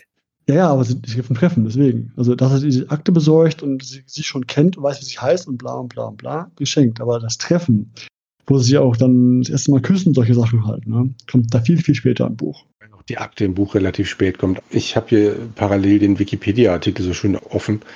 Heise.de sagt dann so schön, wie war's? Die beiden jugendlichen Protagonisten sehen halt nicht so aus, wie Klein sie beschrieben hat, eben übergewichtig und nicht unbedingt dem Hollywood-Schönheitsideal entsprechend. Und wenn du die zwei im Film anguckst, denkst du, mein Gott. Also speziell Artemis hat ja immerhin dieselbe, dieselbe Problematik, in Anführungszeichen, nämlich ein Feuermal. Feuermal eben, aber wenn du es dir im Film anguckst, denkst du, hallo, das bisschen da, das bisschen Richtig. Hausverfärbung. Und im Buch ist so wie das Gesicht halb, halb voll, oder? Im Buch, glaube ich. Ja. Und im Buch hat sie Ruhmesfigur, wo ich sage, so Ruhmesfigur hat sie im Film aber kein bisschen. Nicht mal annähernd. Das sind halt auch so Sachen, bei denen ich denke, ach, Leute, so ein bisschen weniger Hochglanz-Dreck äh, wäre ganz nett. Ich sehe ein Hollywood, ja, okay, aber äh, warum muss ich da jetzt einen sportlichen Typen nehmen und eine junge Dame nehmen, wo ich sage, da kann man doch auch nicht so schöne, klassische, also ähm, im allgemeinen Sprachgebrauch Menschen nehmen. Warum muss sie so schön sein als Hauptfiguren? Die mich jetzt nehmen können, ja. Genau. Ich, ich hätte es gemacht, ich hätte es gemacht, gerne. Ja. Ich hätte Zeit gehabt, kein Problem. Wir sind ein bisschen abgekommen. Ich weiß gar nicht, wo wir gerade sind. Beim zweiten Schlüssel, oder? Zweiten Schlüssel, ja. Aber also wir waren vom ersten Schlüssel, wo dann Wargames waren, praktisch Film, zweiten Schlüssel, wo es einigen war. Und dann? Bei mir herrscht nämlich gerade ein bisschen Leere. Ich weiß es nicht mehr hundertprozentig. Und dann kommt ja, der dritte Schlüssel wird ja dann zuerst gefunden, im Buch gefunden zuerst von den äh, Sechsern. Ach ja, stimmt. Das war dann das Schloss äh, von Halliday. Genau. Wie auch immer es hieß. Die große, uneinnehmbare Burg, die vermutlich auf, ja. auch aus irgendwas aus den 80er beruhte, was ich aber leider nicht kenne. Ich auch nicht. Irgendeine Riesenfestung, ja. ja, genau. Also ich habe mir zumindest immer überlegt, ob es Graveskull oder was ähnliches sein soll. Aber das ist offenkundig nicht. Nee, das hätte ich mir gemerkt. Und hier kommt auf jeden Fall dann auch mal der Punkt, an dem Artemis dann plötzlich im Film viel mehr zu tun hat als Wade, weil der sich eben eigentlich bei IOI dann einschleicht und da dann auch an die Akte von Artemis kommt und dann eben sieht, wie sie aussieht. Hier ist Artemis dann als Sechser-Drohne quasi bei IOI eingeschleust. Er hilft ihr aber von außen dann über Funk und ach, was der Geier was. Also es ist alles ist so ein bisschen aber auch so im Film, ganz ehrlich, dass die Artemis als, in dem Moment ist sie ja da als äh, Lohnsklave, äh, wirklich nicht als Angestellte, sondern als wirklicher Gefangener fast schon, der zwangsläufig arbeiten muss, dass die die Uniformen gleich haben, ist sinnfrei, oder? Ich meine, warum gebe ich ja. denn die Uniform einem Strafgefangenen sozusagen, der das fast faktisch ist, dieselbe Uniform wie beim normalen Angestellten? Ich will nicht, dass, dass, sie, dass sie sich mischen können. Wäre sinnig. Die Uniform ist sowieso ein guter Punkt. Was ich völlig vergessen hatte, im Film haut Wade dann irgendwann mal seinen Fuß zwischen die Beine von dem Oberbösewicht von IOI. Ja. Von dem Nolan Sorrento. Die sind ja alle mittlerweile mit Reichtum gesegnet. Auch die, die High Five haben genug Geld und entsprechend die allerbeste Ausrüstung und logischerweise dann auch Anzüge, die sie alles spüren lassen. Und ich glaube, das allerletzte, was ich wollte, wäre einen Anzug tragen, in dem man dann einen Tritt in die Eier spürt. Und ganz offensichtlich spürt Sorrento den. das wäre ja okay bei einigen Szenen, die man vielleicht spielen möchte, bei, bei, bei speziellen Spielen. Ne, John zum Beispiel, was tut dich vielleicht. Aber Es kommt ich, ganz auf euren Fetisch drauf an, ob ihr einen Tritt in die Eier mögt oder nicht. genau, wenn Ja. ich sage, ich habe eh den Plan, einen Kampf auszuführen, ist die Stelle falsch zu aktivieren. Richtig. Da wäre so ziemlich jede Stelle falsch. Also es ist alles ein bisschen. Genau, genau, generell. Wobei das zugegebenermaßen im Film ja auch, äh, im Buch auch so ist, dass er dann Tritte spürt. Aber äh, Ja, da gener- kommt er generell. nicht auf die Idee. Hast du recht, wenn ich einen Kampf ausführen möchte, wäre Schmerz spüren eh das Falsche. Ich will einen Kampf aus ausführen. Warum muss ich Schmerz spüren wollen? Zumindest im Film den Kampf gar nicht ausführen, sondern sich hinter dem großen Schild verstecken, den Artemis ja dann einfach deaktiviert. Den deaktiviert aber im Buch ähm, der Percival, also der Wade. Ja, im Buch ist das praktisch auch gespiegelt. Das heißt, eigentlich ist halt eben der Serento gar nicht auf den Kampf eingestellt. Ja, aber trotzdem aktiviere ich doch nicht einen Anzug, um. Äh, naja, egal. Ich verstehe die Logik einfach nicht. Ich habe einen großen Kampf vor mir. Ich nehme mal an, jeder dieser Anzüge hat irgendwo ein Knöpfchen oder sei es irgendwo ein Menü, wo du einfach antippst, an, aus und gut ist. Jeden anderen Mist kannst du ja auch ständig aufrufen. Genau, wie er auch sagt, er sagt auch bei dem, bei dem, bei dem Geruchsthema auch, das Geruchsspender, dass ich mal, also der Percival, also der, der äh, Wade, hat dann in seinem Apartment, wo er dann sozusagen sich versteckt in dem Buch, hat dann so ein alles Zeug, teuerste, beste Zeug da liegen und auch so einen Geruchsspender, der entsprechend dann reagieren kann. Den auch dauernd aus anschaltet. Warum das nicht? Was ich nicht ganz verstanden habe, da bin ich mir jetzt nicht sicher, ob Spielberg weiß, was er da eigentlich beschreibt, ist natürlich das Thema, wo dann Welt, also von Sorrento das Angebot ankommt, seine Maske abzieht. Wisst ihr, welche Szene ich im Film meine? Ist aber ein bisschen her bei mir. Maske abziehen? Also Sorrento muss halt eben auf Druck seines, seines Vorstandes Welt einladen und möchte, macht ihm ein Angebot. mhm. Du bekommst so und so viel Geld, mehr Geld, als du in deinem Leben je ausgeben kannst, aber dafür arbeitest du halt eben dann jetzt für uns. Und daraufhin zieht dann Wade seine Maske aus, also sprich seinen VR-Helm aus. Stimmt, ja. Du siehst ihn in der Echtwelt halt eben so leicht hyperventilieren, Dollarzeichen Augen und geil. Und in der VR allerdings, Sorrento interpretiert das als, äh, du hast da irgendein Programm laufen, was deine Gesichtszüge reguliert. Das ist sehr clever von dir. Jetzt muss ich fragen, ich nehme an, von euch kennt keiner Jud Süß. Also ich habe ihn nie komplett gesehen. Ich weiß, dass es ihn gibt. Also kurzer Exkurs, also das ist so ein typisches Thema in der Zivilisation, das praktisch das Anlegen von Masken zum Verberg mit verschiedenen Masken. Kein Mensch ist wirklich der, er selbst und immer nur das, was er halt eben zeigen möchte. dass das halt eben äh, ein großer Fortschritt in der Zivilisation ist. Und jetzt ist es zum Beispiel in Jude Süß so ein altes antisemitisches Vorurteil, dass halt eben ein Jude seine Maske nicht ablegen kann, weil er immer falsch ist. Ja, ich bin gespannt, wohin das jetzt gerade führt. Ja, ich warte. kann man, also man kann die Szene entweder so interpretieren, dass halt eben jetzt dieser Rento bereits so verdorben ist, dass er sich, dass er immer Masken sieht, auch eigentlich gar keine sind, weil anscheinend wird ja auf dieses, in diesem Fall die An- Animation nicht, wo er äh, Weltern Help ab, abnimmt, scheint nicht ausgespielt aus irgendwelchen Gründen. Oder du kannst halt eben auch so lesen, dass halt eben Serento halt eben, Anführungszeichen halt eben halt da so einen jüdischen Einschlag bekommt, des, des falschen Juden. Hätte ich jetzt so gar nicht gesehen, aber ich, für mich war es eher, dass ich dachte, weil im Buch ist es so, dass, dass er ja diese Software hat und nutzt für dieses Gespräch. Und da habe ich mich eher gewundert, dass nicht irgendein User ist locked off kommt, wenn du Maske abnimmst. Ja, das wäre das, was man eigentlich halt eben erwarten würde, ne? Ja. Äh, Spielberg ist, glaube ich, selbst Jude. Also ich, er wird es zumindest nicht bewusst als antijüdische Botschaft, glaube ich, eingepackt haben. Aber halt eben, jetzt, weil ich den Film noch mal vor kurzem gesehen habe, das fand ich halt eben eine interessante Splittung dabei. Es ist aber wieder spannend, wie manche Menschen in irgendwelchen Filmen und, und Büchern und Werken allgemein jüdische und antijüdische Sachen sehen. Das ist, ist okay. Das würde mich jetzt interessieren, wie viele andere Menschen das auch so sehen. Aber äh, habe ich noch nie drüber nachgedacht. Also in dem speziellen Fall, so bei diesem Film wäre ich dann nie auf die Idee gekommen. Aber gut, kann sein, um Gottes Willen. Also du kannst es als schlicht ergreifend halt eben so, äh, so sehen, dass halt eben Serento immer nur mit der Masken auftritt und deswegen auch, deswegen einfach nicht annimmt, dass halt eben jemand keine Maske tragen würde. Jetzt mal sowohl im Buch als auch im Film wirkt Sorrento nicht wie einer, der ständig eine Maske trägt. Der lässt schon ganz offen raus, was er von anderen hält. Mhm, Finde ich auch. Also er, sagt, er sagt ja auch im, im Buch, wo, wo er sagt, ähm, er, er muss das anbieten, weil die Chefs das wollen, aber er will es eigentlich gar nicht, er will einfach nur töten. Er sagt im Buch sogar, also will einfach loswerden im Buch. Also, Ja, also nach, da ist das praktisch der Moment, wo er dann seine nette, freundliche Maske abgelegt hat, ja. Ist ja vorher doch relativ, auch im Buch, glaube ich, äh, und auch im Film relativ zuvorkommt zu Welt.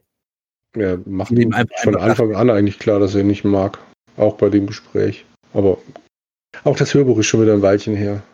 Muss ich leider zugeben. Und dann kommt aber so, glaube ich, sowohl im Buch als auch im Film in großen Schlachten, richtig? Ja, wobei sie es andere, andere Grundlagen haben. Aber ja, erzähl du ruhig. ja. Nee, nee, das, das war schon. Das war jetzt dann so der eine Punkt, bei dem ich dann gedacht habe, ja, jetzt dürfte der Film eben diese Stelle erreichen, die der Film schon die ganze Zeit hatte. Also dieses äh, größer, schneller, weiter, mehr. Das kam jetzt dann halt im Buch und ich fand, das hat im Buch so Stück für Stück darauf hingearbeitet, dass man am Schluss diese große Schlacht hat. Und im Film hast du halt nur gedacht, ach ja, gut, die, die nächste. Eine Motivation her der Figuren. Ich finde halt in, dem, im Buch, da planen sie den Angriff. Von wegen, ja, sie wollen dann, weil sie müssen Schlüssel haben, drei Stück, sie wollen das planen, sie planen einen Angriff auf diese Burg, da wo alle Sechser rumlaufen und sowas. Richtig durchdacht und dann macht, bereitet er die, diese Rundmail vor an alle Nutzer, dass sie ihm helfen und so weiter und so fort. Aber nicht Nutzer, sondern alle Clans. Und da ist die Moral irgendwo auch, finde ich, angenehmer zu sagen, okay, alle Clans haben eh dieselbe Grundmotivation und wollen nicht, dass die Firma gewinnt und helfen dann allesamt mit allem, was sie an Waffen da haben und nicht jeder aus der Oasis, jeder Hinz und Kunst kommt angehüpft auf einmal. Und nicht so spontan, weil spontan zu sagen, hey, Rundmail raus, jetzt kommen wir alle in den Kampf rein, ist nicht so glaubwürdig wie in dem Buch, wo ich sage, sie bereiten uns am Abend vorher vor, hey, wir greifen morgen um, weiß nicht, es war, 4 Uhr da an und kommt alle bitte. Finde ich glaubwürdiger, als wenn du sagst, ey, wir kämpfen gerade, kommt, kämpft jetzt mit. Eben, es sind ja auch genügend Leute da, die nicht genug Kohle haben. Äh, Wird ja im Buch oft genug dargestellt, dass man Genau. nicht einfach in der Oasis rumspringen kann, wie es einem Spaß macht, sondern dass es Kohle kostet. Also äh, virtuell, aber du musst halt erst verdienen. Oder Waffen hätte für die Oasis. Und du musst das halt alles irgendwie organisieren, koordinieren. Und das war im Film halt so, ach ja, komm, jetzt machen wir den Höhepunkt. Im Buch beschreiben sie auch, dass viele in der einfach nur normal arbeiten würden. Sprich, die haben da einfach nur ihren Job. Sie haben keine, keine Waffen, keine, keine, keine Superheldenfiguren, die kämpfen könnten. Die meisten. Deswegen müssen sie die Clans ansprechen, die halt Kämpfer sind. Zusätzlich, was mir im Film, äh, im Buch wird das nicht thematisiert, auch noch aufgefallen ist, wie die Leute dann anscheinend einfach auf der Straße kämpfen. Die ich auch sehr merkwürdig fand. Witzige Szene auf jeden Fall, aber ja, merkwürdig definitiv, wenn man drüber nachdenkt. Ich denke nur da, ja, okay, wir fahren gerade mit dem Bus hier durch und überall sind die Leute unterwegs und kämpfen. Äh, Da springt offenkundig keiner vors Auto. Finde ich etwas merkwürdig. Verstehe ich auch die Narration nicht. Ich verstehe durchaus die Narration, wenn die Sechser sterben, dass dann immer halt eben sie auch im gleichen Block praktisch sterben. Du siehst ja immer, wie die Einschlagpunkte halt eben irgendwie nachgezeichnet werden und die Leute sich dann zufällig natürlich einmal an den gleichen Positionen auch in der realen Welt befinden. Ja, genau, ist auch merkwürdig. Du hast halt, genau, der, trifft irgendwie mit einer Bombe, trifft er irgendwie eine Gruppe von Sechsern. Und in der realen Welt sind dieselben so Gruppe zusammenstehend auch. Und ich so, warum? Warum stehen die zusammen? Muss nicht sein. Die können irgendwo Also verstehe ich natürlich schon vom Szenenbild her, Ja, klar. aber äh, Logisch. Es stört mich bei weitem weniger, als wenn ich sehe, dass halt eben die Leute da anscheinend Ja. in ihren Büros und Straßen und sonst wo überall rumrennen und Mhm. kämpfend. Und du siehst halt, wie, wie die mit, dem, mit diesem äh, mobilen Station, diesem Bus rumfahren, diese die High Five, diese Gruppe von fünf Kindern oder Jugendlichen. Und rundherum siehst du halt die mitkämpfen, die Leute überall. Und dann siehst du halt eine Straßenecke, wo ein paar virtuell mit Handschuhen und, und VR-Headset auf, wenn ich jetzt mal da rumkämpfe und ir- irgendein Hauen, Verkloppen machen und tun und schießen und sowas. Und dann siehst du in der nächsten Ecke, wie Gruppe von sechs, sieben, acht Leuten die Straße lang, lang läuft. Mit VR-Headsets auf. Und denkst so, hey, ich würde mir Teufel tun, Headset aufsetzen und, und, und rennen damit. Eine Straße, die ich nicht sehen kann. Also solche Sachen. Ich sag, im Film, schöne Szene, cool, aber logisch, nein, never ever. Hm, Ich glaube, damit hat Spielberg vielleicht ein bisschen versucht, was zu kompensieren, was halt eben im Buch auch nicht vorkommt. Es war, dass die Leute zwar in der virtuellen Welt kämpfen, aber ganz ehrlich, es wäre eigentlich sinnvoller, das Hauptquartier von IGO direkt anzugreifen. Menschen. Der Realität. Nicht mal das, Stromversorgung, Kappen, und solche Sachen, weiß ich nicht. Da kann ich mir vorstellen, dass Spielberg da versucht hat, da das, das ein bisschen zu kompensieren, dass die Leute eben auch in der Realität kämpfen. Die natürlich, man nachdenkt natürlich wirklich nur nicht praktisch für ihre reale, abgefuckte Welt kämpfen, sondern nur für diese virtuelle Fantasiewelt.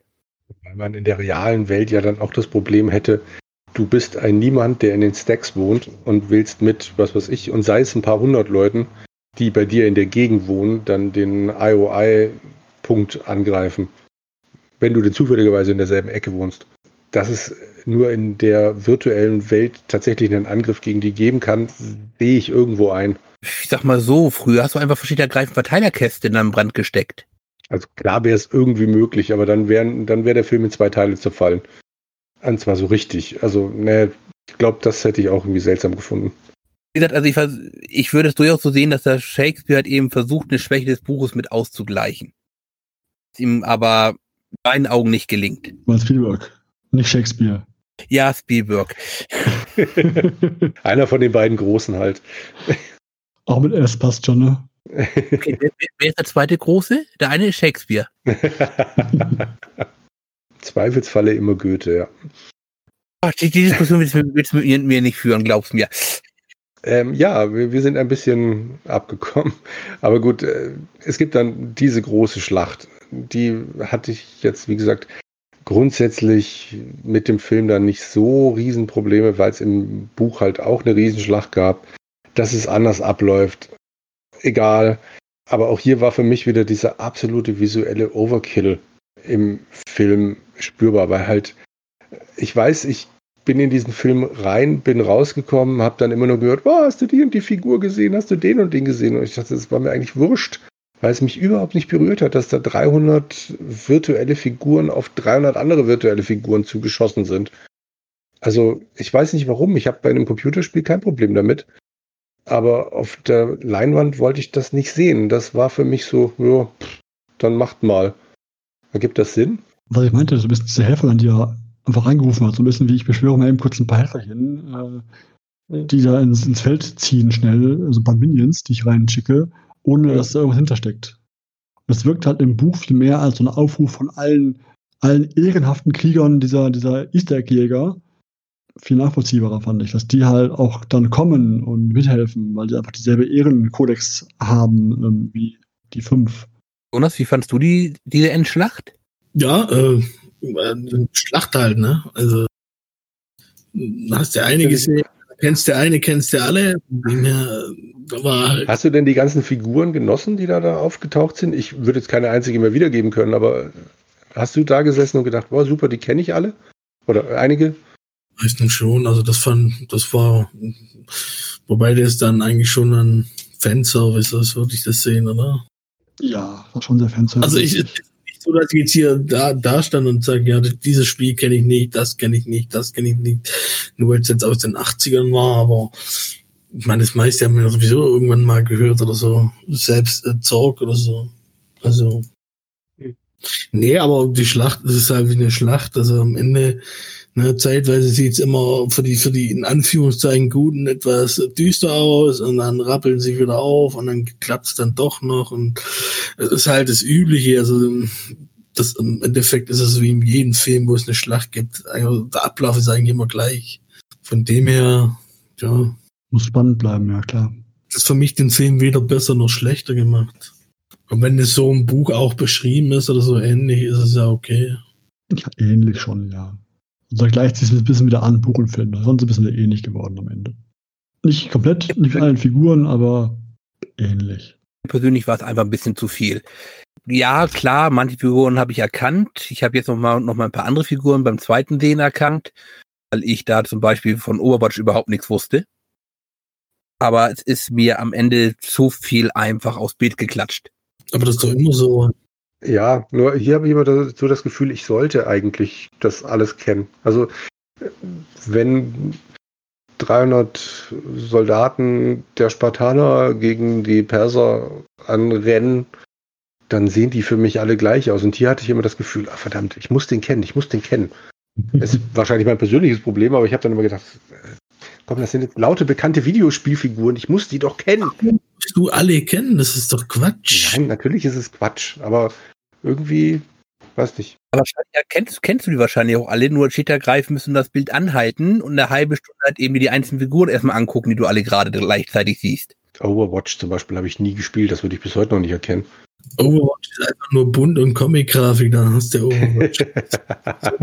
okay. Und es ist so, sorry. Und heutzutage wird da jeder, jeder Shooter irgendwie Comic-Grafik drüber geklatscht, weil die alle meinen, das wäre halt so super toll. Das ist das gleiche mit dem Valorant. Das ist genau das gleiche. Das ist Counter-Strike 1 zu 1, ja, noch ein bisschen Schnickschnack dazu, nur halt in Comic-Grafik und ein bisschen mehr, also sagen, unrealistischer. Das ist nichts anderes. Also Comic-Grafik halt. Das hast du momentan bei den, bei den ganzen MP-Shootern, die ja derzeit erscheinen oder viele, die erschienen sind, hast du ja momentan fast nur Comic-Grafik kostet halt nicht viel Performance. Du kannst es so machen, dass das selbst auf dem größten Gammelrechner äh, halbwegs stabil mit 60 FPS läuft und ne, Comic geht halt eh immer. Deswegen, das ist gleich wie Battle Royale oder so. Also einer fängt an und die anderen äh, ziehen nach. Und so ist es halt bei Multiplayer-Shootern mit Comic-Grafik. Blizzard hat angefangen, wir haben gesehen, es funktioniert und die anderen ziehen nach und äh, versuchen selber. Ja, aber die Figuren, die man erkennen müsste, was ich, was ich noch sagen wollte, ist ja auch bei einem Buch sehr viel einfacher, von zig Figuren aus allen Welten, die du kennst, aus 80ern zu reden. In einem Film hast du auch viele Sachen eine rechte Frage, dass du nicht alles darstellen darfst, weil im, im, Buch kommen Figuren vor. Am Ende diese Kampfroboter zum Beispiel, die kommen im Film in der Größe gar nicht vor, einfach weil sie es nicht, nicht durften, rechtemäßig gesehen.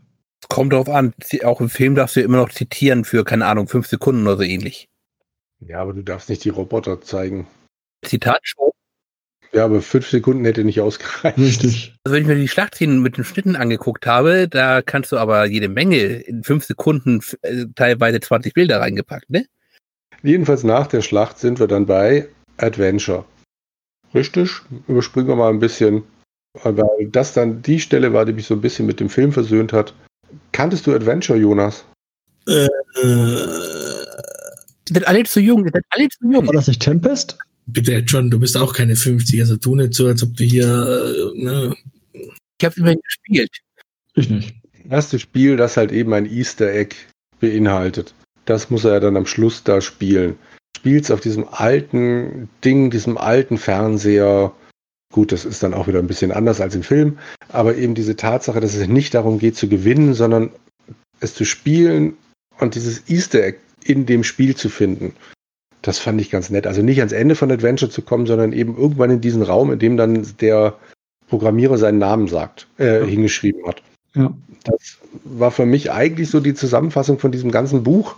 Und sie haben es hier am Schluss von diesem Overkill-Film dann halt wenigstens auch gemacht, bevor sie danach wieder Overkill aufgefahren haben. Aber das, das fand ich schön. Weil ich mich da ein bisschen frage, warum sie ja nicht die erste Version. Ist es im Buch auch eine, die spätere Version?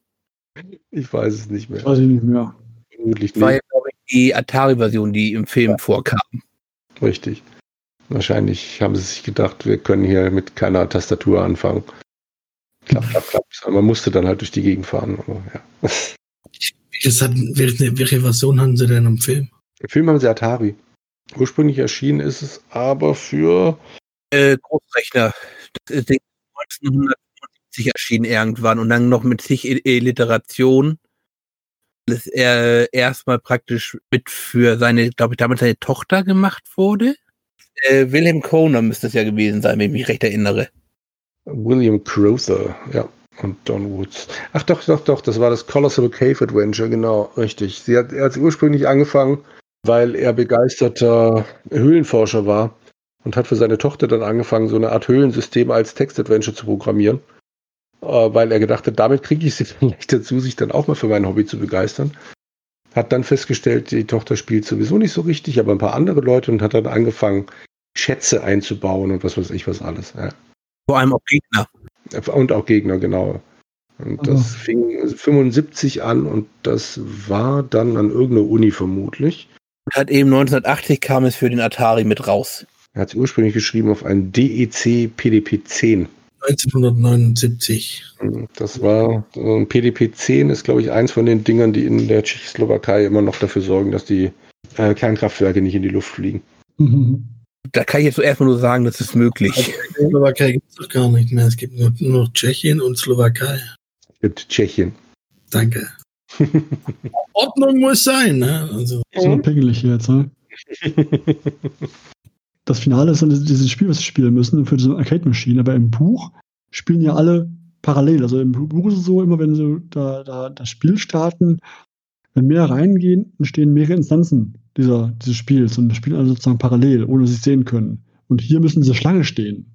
Ja, auch da natürlich für den Spannungsaufbau. Schon Ne? klar, aber ich dachte so, dachte so, das ist die High-End-VR-Welt. Schlange stehen? Sind nicht bei, bei Division hier. Ich wollte gerade sagen, hast du in der Division mal gespielt, aber ja. Sind doch nicht bei Division, nein. Im Buch waren es in der Tat dann mehrere Instanzen und dann kamen sie alle. Ja. Ich finde die Idee schon ganz nett, halt eben da mit dem Easter Egg zu nehmen.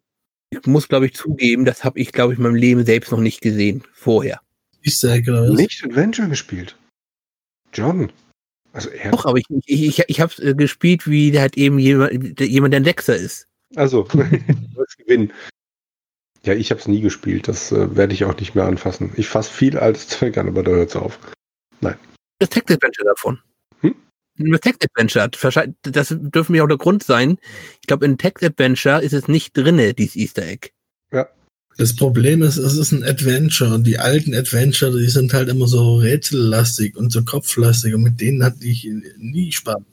Ich bin dann irgendwann immer dazu übergegangen und äh, gut, wo es dann Internet hier langsam gekommen ist, zu gucken, äh, wie löse ich jetzt den Quatsch. Mir war das immer viel zu doof, irgendwelche Rätsel zu lösen. Vielleicht bin ich dafür zu dumm, aber so, deswegen alles weg, braucht kein Mensch.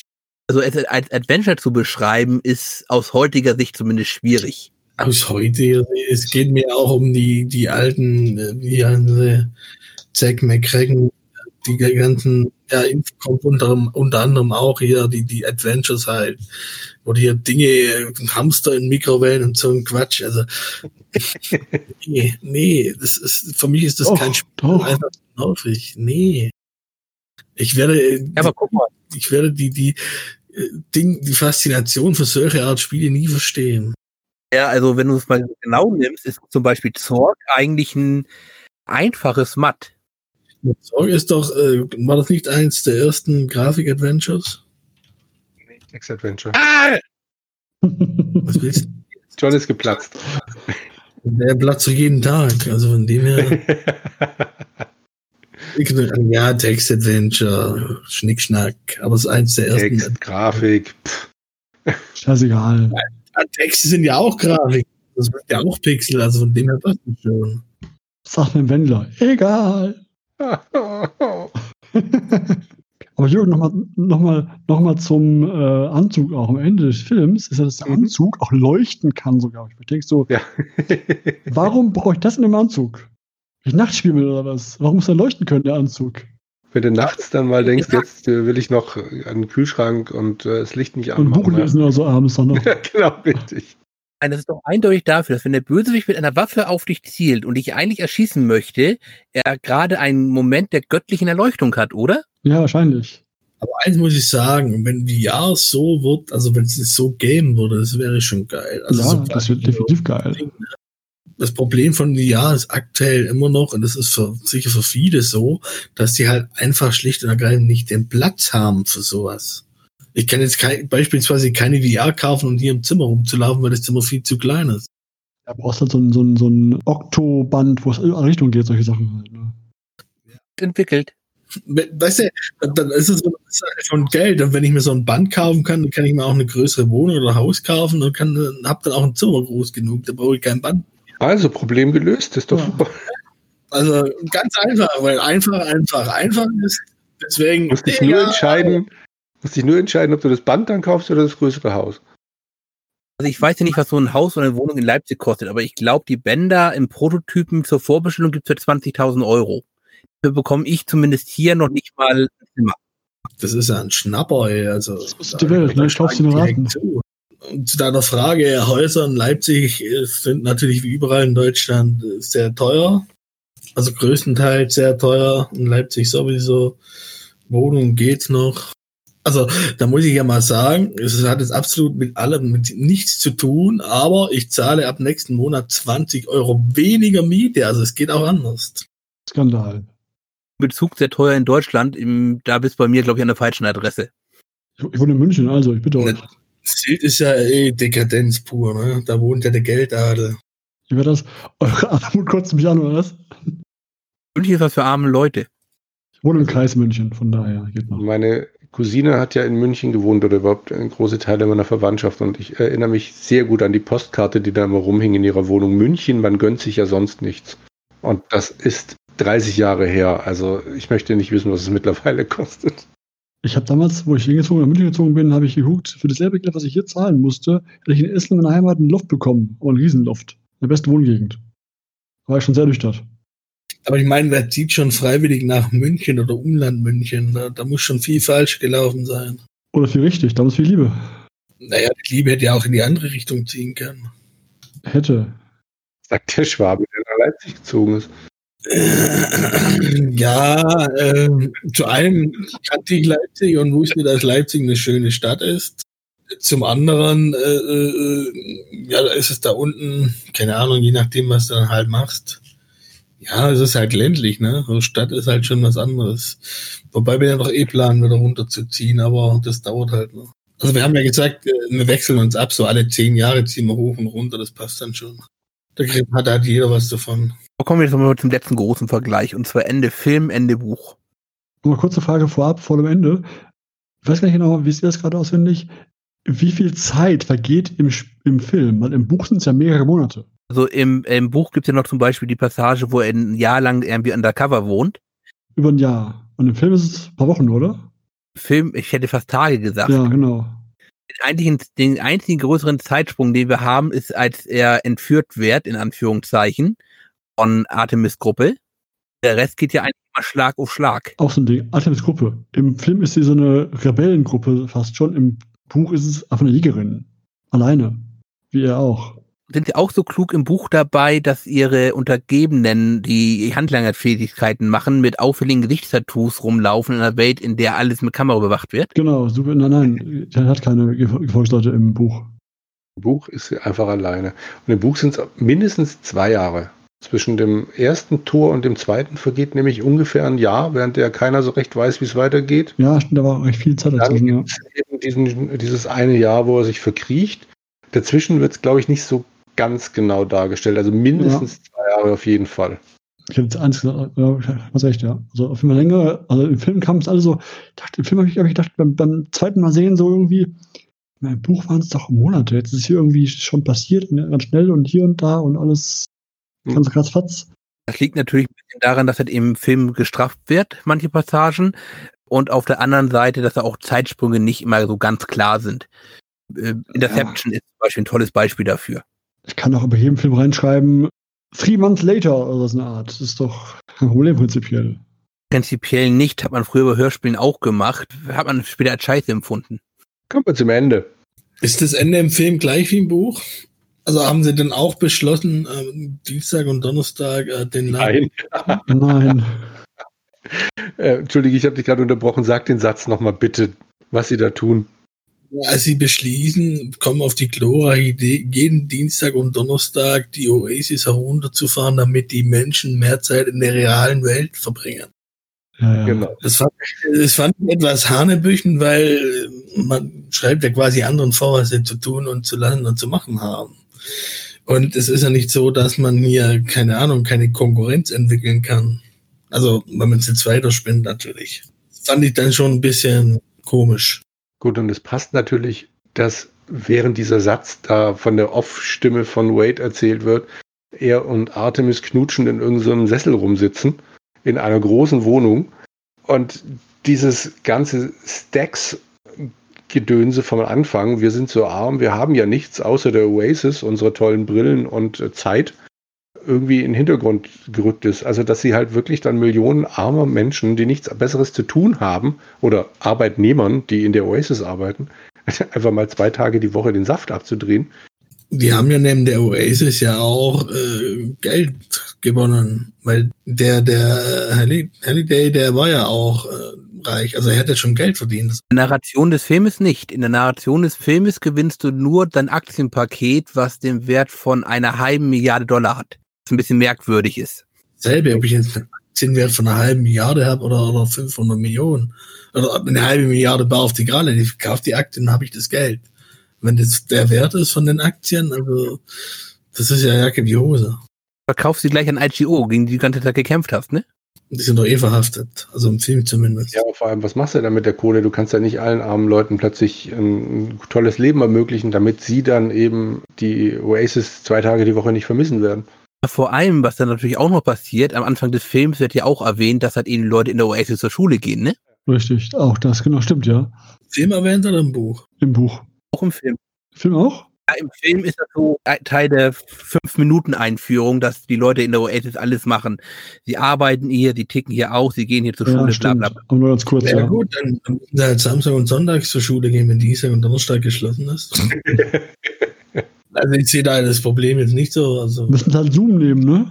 aber das fand ich dann schon etwas komisch. Ne? Also, das ist das gleiche, wenn dir halt jemand vorstellen will, äh, ne, du, du darfst Spiel X, das ist das gleiche wie China, die schreiben ja auch vor, hey, ihr dürft Spiel äh, nur von, keine Ahnung, 18 bis äh, 24 Uhr spielen oder ihr dürft nur Spiel X spielen und das darf so und muss so sein und das ist dann schon wieder, Ja, ich finde aber am Ende auch, am Ende kommt ja in dem Film, kommen die aus dem Liftwagen raus, die Polizei kommt und der Ogden Morrow ähm, sagt, hallo, hier, du musst, du musst Wade sein und hier meine Anwälte helfen dir so ein bisschen so ungefähr. Was ich einfach falsch finde dahingehend, weil die kennen bis dato den Ogden gar nicht persönlich. In dem Buch lernen sie ihn kennen, er hilft ihnen, er bringt sie zusammen überall her nach Colombo und so weiter und so fort. Er fliegt, er da ein. Artemis aus Kanada, glaube ich, ist sie. Toto und Daito aus äh, Japan oder China, weiß gar nicht genau. Auf jeden Fall, er bringt sie zusammen, er hilft denen, er macht da mit und sowas ein bisschen. Und, im, und dann am Ende sehe ich ein, dass wenn er mir hilft, ich kenne ihn bereits, ich vertraue ihm vielleicht ein bisschen. Und wunderbar, aber im, im, im, im Buch ich. Und im Film kommt er an, hallo, ich bin der Ogden, dass er ihm geholfen hat als, als, als, als KI in, dem- in, dem- in dem Archiv. Wusste er nicht vorher. Deswegen einfach zu sagen, ich vertraue dem Typ einfach mal, finde ich komisch. Gut, in dem Moment äh, gibt er sich dann zu erkennen. Also äh, macht das mit diesem, mit diesem Extraleben, mit diesem Geldstück. Aber ich würde ihm trotzdem nicht über den Weg trauen. Nur weil er Simon Peck ist, hallo? Was, glaube ich, da steht ergreifend gedacht wird, ist halt eben, dass er ja die große andere Highlands-Figur ist, neben den Halliday, ja auch durchaus mit verehrt wird. Und wir haben ja auch vorher nochmal die Szene mit dem größten Fehler, den Halliday je gemacht hat, ist halt eben Ogden Morrow aus der Firma rauszudrängen. Solche Geschichten. Ich sehe, wo der, hin, wo der Film wahrscheinlich dahin möchte. Die Kritik ist durchaus berechtigt. Ich sehe auch, wo er hin möchte. Das, das, das, wo der Film, Film hin will, sehe ich ja nur. Ich finde den, die, die Machart finde ich einfach falsch. Die haben auch den Morrow im Buch, äh, Film, Film sehr rausgenommen, sehr stark, weil auch dann Artemis und, und Percival, also Wade und äh, Samantha heißt im, heißt im, im echten Leben, glaube ich, sich ja auch da auf diese, diese, diesem Partytreffen von dem, von dem, auf, dem Party von dem äh, Mogden Owe treffen und da tanzen, machen und tun und da angegriffen werden von den Sechsern und nachher Ogden Moe auch eingreift als Abwehrmaster, weil er auf seiner Party keine Gegner haben möchte und solche Sachen. Kommt im Buch äh, so gar nicht vor, dass es die Party von, von dem Ogden Moe ist zum Beispiel. Und auch andersrum äh, im, im Film, äh, im Buch möchte Parcel oder Wade Artemis kennenlernen, ihr, näher kommen und äh, sagt, er liebt sie, bla und bla und bla. Und im Film, finde ich, ist sie viel aktiver. Sie sagt, komm, komm mit, Party, hier gehen wir hin, zusammen tanzen ein bisschen, bla und bla und bla und so. Sie ist viel aktiver auf ihn zugehend als im, im Buch. Im Buch ist sie immer abweisend und nein, ich bin so hässlich und mache und tun, bla und bla. Und finde ich einfach auch schade, dass das auf einmal sie dann so als fast schon mannstoll dargestellt wird im Film. Ja, das würde ich so nicht sagen. Also sie ist zwar durchaus, sagen wir mal, anziehend im Sinne von sind beide gute Jäger und offensichtlich hast du irgendwie Wissen, was ich nicht habe und Erkenntnisse, die auf die ich nicht kommen würde. Gleichzeitig lockt sie aber auch zum Beispiel immer ab, wie zum Beispiel, nein, du kennst mich gar nicht wirklich und solche Geschichten. Ja, aber es ist wesentlich weniger als im, als im Buch. Und sie geht auf ihn zu. Dafür darfst du aber nicht vergessen, dass du im Buch eine reine Ich-Perspektive hast, währenddessen du hier im Film natürlich meine Außensicht hast. Das ist richtig. Deswegen, also du hast genau genommen im Buch immer einen, unzuver einen unzuverlässigen Erzähler, weil er ja immer die Sachen so beschreibt, wie er sie gerade empfindet. Und zum Beispiel diese Zurückweisung von Artemis im Club, als ihr seinen echten Namen erzählen möchte, beziehungsweise er tut es ja und sagt, äh, sie sagt zu ihm, das was spinnst du? Das könnte jetzt zum Beispiel aus einer Ich-Perspektive nochmal heftiger wirken, als halt, wenn du halt von außen drauf guckst. Ist jetzt in der Tat ein bisschen Vorteil des Films, weil du die Leute immer in, aus einer Außenperspektive hast und nicht so von dieser Innenperspektive vom Welt aus. Trotzdem, also ich fand es halt trotzdem schade, dass es halt sie so aktiv ist dahingehend.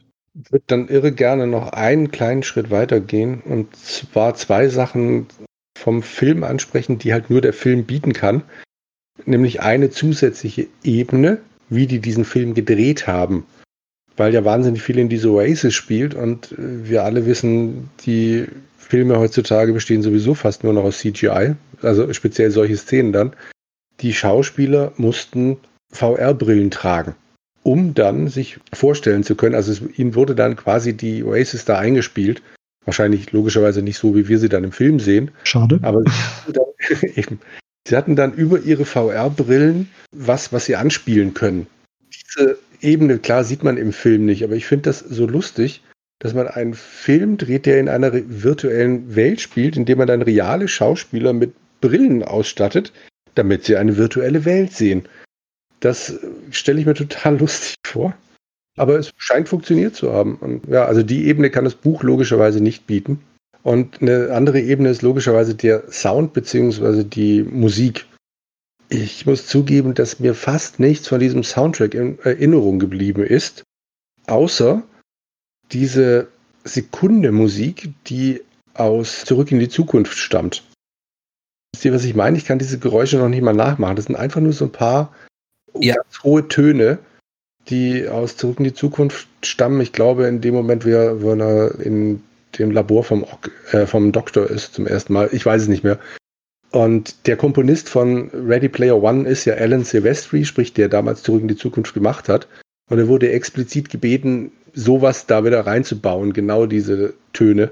Und das finde ich fast halt wie Faust am Auge. Das war der eine große Moment, wo ich mich im Kino echt tierisch gefreut habe, als das gekommen ist. Weil ich gedacht habe, das ist halt wirklich etwas, was du nur erkennst, wenn du diesen Film damals wirklich kennst, magst und auch heute noch toll findest. Und ich weiß nicht, ob ihr dann auf der Blu-ray, DVD, was auch immer, ob ihr das extra gesehen habt von den Aufnahmen von der Musik. Ich habe das digital gekauft ähm, im Rakuten TV. Ah, okay. Also der Alan Silvestri hat das dann halt mit seinem Orchester aufgenommen und äh, der, der Klein ist dann da aufgetaucht mit seiner Original-LP von den Zurück in die Zukunft Soundtracks und hatte sich von Silvestri dann signieren lassen und der hat sich gefreut wie ein kleines Kind. Das war wirklich das Schönste auf der ganzen Blu-ray, zu sehen, wie sich dieser Mensch, der halt in diesem Buch so die 80er Jahre raufbeschwört, wie der sich freut, einen seiner Helden seiner Kindheit zu treffen und zuzuhören, wie der Musik für seinen Film quasi macht. Äh, das ist halt auch so eine Ebene, kommt nirgendwo raus, aber das hat mich dann ein bisschen mit dem Film auch wieder versöhnt. Also jetzt habe ich immer das große Problem, dass mich Score ja nicht interessiert. Also so ziemlich das Einzige, was ich an Musik erkannt habe, war natürlich Saturday Night, Szene. Wäre auch schlimm, wenn nicht, ich weiß. Mhm was mich noch ein bisschen gestört hat am Ende, war dann in der Tat das, die, das Auftauchen der Polizei. Ja, also Leute rufen die Polizei, kann man ja schon so sehen. Das Problem ist, dass natürlich die Polizei immer eine Macht ist, die den Status quo aufrechterhält. Deutlicher kannst du eigentlich in Bildern nicht ausdrücken. Hier verändert sich nichts. Das ist ungefähr so wie bei der Liebesszene, wo dann der Zug in den Tunnel einfährt. Ich finde süß, wie du immer wieder versuchst, uns irgendwas klarzumachen und wir nach drei Sätzen noch nicht verstanden haben, was du meinst. Red ich, weiter. die Musik. Die, die, die. genau. Die Polizei ist ja immer eine ordnungsbringende Macht. Und zwar für den Status quo. Äh, der Dieb wird. Fiese, gemeine Hunde. Hallo? Hast du den Film nicht gesehen? Also das typische Beispiel ist halt eben, der Bankräuber räumt die Bank aus, wird von der Polizei festgenommen, das Geld geht wieder an die Bank und alles ist wie vorher mir so weit noch folgen. Ja. Und halt eben im Film ist es halt eben oft so, dass wenn die Polizei halt eben dann am Ende noch eingreift, und, äh, gibt es praktisch keine Veränderung. Das ist so ein typisches Bild. Nee, aber wie greifen sie denn jetzt groß ein im Film? Na, sie greifen ein, indem sie nicht eingreifen. Also sie sind einfach da, obwohl sie nicht benötigt werden. Nehmen wir dann am Ende noch einen Serentok fest, der sowieso schon aufgrund des heiligen göttlichen Lichtes, was jetzt der VR-Anzug ausstrahlt, meint, er kann nicht mehr schießen. Davon anscheinend keine Ahnung. Ich wahrscheinlich soll geschauspielt werden, dass er so ergriffen ist von diesem Licht. Ich habe keine Ahnung, was das da, da, zeigen möchte. Die beste Interpretation, die ich habe. Und dann nehmen sie halt eben ihn fest und vorher haben sie auch schon seinen Handlängerin festgenommen. Aber du würdest halt eben rein von der normalen Bildsprache her sagen, okay, in dieser Welt wird sich, also, wird sich also nichts verändern. Sozialen Ungerechtigkeiten werden nicht aufgehoben, die Leute leben, leben lieber weiter in der Oasis statt in der realen Welt und so weiter da wird sich natürlich nichts ändern. Aber das Spannende ist ja, das zweite Buch kommt ja im November diesen Jahres raus und dann wissen wir vielleicht, wie es weitergeht. Weiß. Ja, aber da es eine Trilogie werden soll, uh, mal gucken. Ah, aber ich möchte jetzt hier noch, noch äh, Schlussfazit sagen, ich konnte ja nicht so viel äh, dazu steuern. Fest steht für mich, ich muss mir wirklich mal das Buch kaufen, muss mir das Buch äh, durchlesen. Äh, unabhängig davon fand ich den Film für mich persönlich, bis auf einige Sachen wie ja beispielsweise das mit Shining, trotzdem gut. Also ich, da hat mich unterhalten. Ich habe viele, viele Sachen gesehen, äh, die ich irgendwoher kenne. Von dem her hat es dann schon gepasst. Ich bin bei dir. Ich, der Film an sich ist, ist gut. Ich habe hab genossen, hat Spaß gemacht. Nur wenn du das, wenn du das, wenn du das Buch kennst und sagst, das ist der Film zum Buch, ja, muss ich sagen, nein. Der Film an sich, guter Film, keine Frage ehrlich sagen, also dann, ich glaube, unabhängig davon würde ich den Film dann trotzdem gut finden. Also ich, also wenn ich jetzt das Buch lese, ich weiß ja jetzt zumindest, dass viele Sachen anders sind als im Film, aber da werde ich dann jetzt nicht sagen, oh, der Film ist auf einmal scheiße. Also er hat mich unterhalten und ich habe den, glaube zwei oder dreimal habe ich den jetzt schon angeguckt. Wenn ich mal Bock habe auf den, gerade hier wegen den, den, den Referenzen oder hier den, den Anspielungen hier auf, auf, auf alte Spiele oder sonst was, also auf die Popkultur von damals. Deswegen, da wird sich für mich auch nichts, denke ich, groß ändern. Auf jeden Fall muss ich das Buch kaufen und muss das Buch lesen. Ich habe noch eine Sache, die, die, die ich noch sagen wollte zum Film, ganz kurz, äh, auch wenn es nicht ganz reinpasst. In der einen Szene sind äh, Parzival, also Wade und Artemis auf dem Scoreboard und sind halt berühmt geworden auf einmal, weil sie dieses erste Rätsel gelöst haben. Und ähm, er läuft durch die Gegend und wird von allen erkannt. Und sie kommt versteckt zu ihm und sagt, hey komm, du musst dich tarnen. Zieh das alles an, sozusagen, hier einen Anzug an, an und sowas, das ist nicht mehr wie, wie, wie du aussiehst. Aber selber rennt sie normal neben ihm her. Du denkst, du bist auch berühmt. Warum rennst du neben ihm? Wirst du nicht von irgendjemandem belagert? Weil er der Held ist. Ja, aber es sind beide, die ersten beiden Plätze, ne? Das ist ein bisschen, wo ich sage, ne? Du sagst eben noch, gibst einen Tipp, muss ich tarnen. Und selber tarnen sich, tarnen sich kein bisschen und bist auch berühmt. Nee, aber an, an wen erinnerst du dich äh, am meisten? An den ersten oder an den zweiten? Nur weil sie auf dem Leaderboard stehen, ist eigentlich immer derjenige, der als erstes irgendwas erreicht hat, der auch den ganzen Ruhm einheimst und am bekanntesten ist. Das mag sein, wenn wenn es in, dem, in der Narration des, des Films auch nur zwei sind von Millionen, die es suchen. Das sind beide irgendwo auch bekannt, oder? Die werden doch im Film auch in der Bibliothek belagert, oder? Von den ganzen Räumeln. Im, Im, Buch überall. Da werden, da werden doch beide belagert, also nicht nur hier. Äh, da ja, aber in der einen Szene eben nicht. Also danach schon, aber in der einen Szene eben denkst du, du genauso, Mädel. Kleinigkeit am Rande nur, das fiel mir noch so ein. Ja, das macht zum Beispiel keinen Sinn, dass dann im Club zum Beispiel auch nur Welt angesprochen wird und nicht Artemis. Genau. Filme haben prinzipiell immer irgendwelche Logiklücken und Logikfehler, das ist halt so.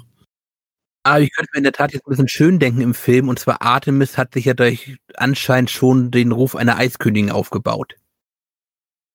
Ja. ja auch zum Beispiel erwähnt, dass immer andauernd irgendwelche Clans sie gerne bei sich hätten, aber sie ist halt eben nicht interessiert. Also wenn ich mir schon schön denken möchte, würde, würde ich mir ungefähr so denken, da weiß einfach steht ergreifend, äh, die spricht nicht, die spricht nicht mit dir. Äh, versuche jetzt gar nicht, was Welt natürlich gar nicht interessiert. Würde mich aber mehr die Szene stören, wo dann der, der angeheuerte Handlanger da mit seinem Totenkopf äh, über die Entfernung Gespräche mithören kann. Frage ich mich, also jedes MNO hat heute Welttalk, einen lokalen Talk oder hat eben direkten Chat. Da anscheinend nicht. So reingehen erstmal halt in, in den privaten Chat. Ähm, ich weiß nicht, ob die Leute da nicht mithören könnten oder nicht, aber er kann ja später alles mithören. Das kann auch sein, dass er, keine Ahnung, irgendwie die Killerwanze hat. Was weiß ich. Oh, Jürgen, du hast dein Urteil noch nicht abgegeben, weder zum Buch noch zum Film. Ja, ich glaube, es wurde relativ deutlich, was ich vom Film halte.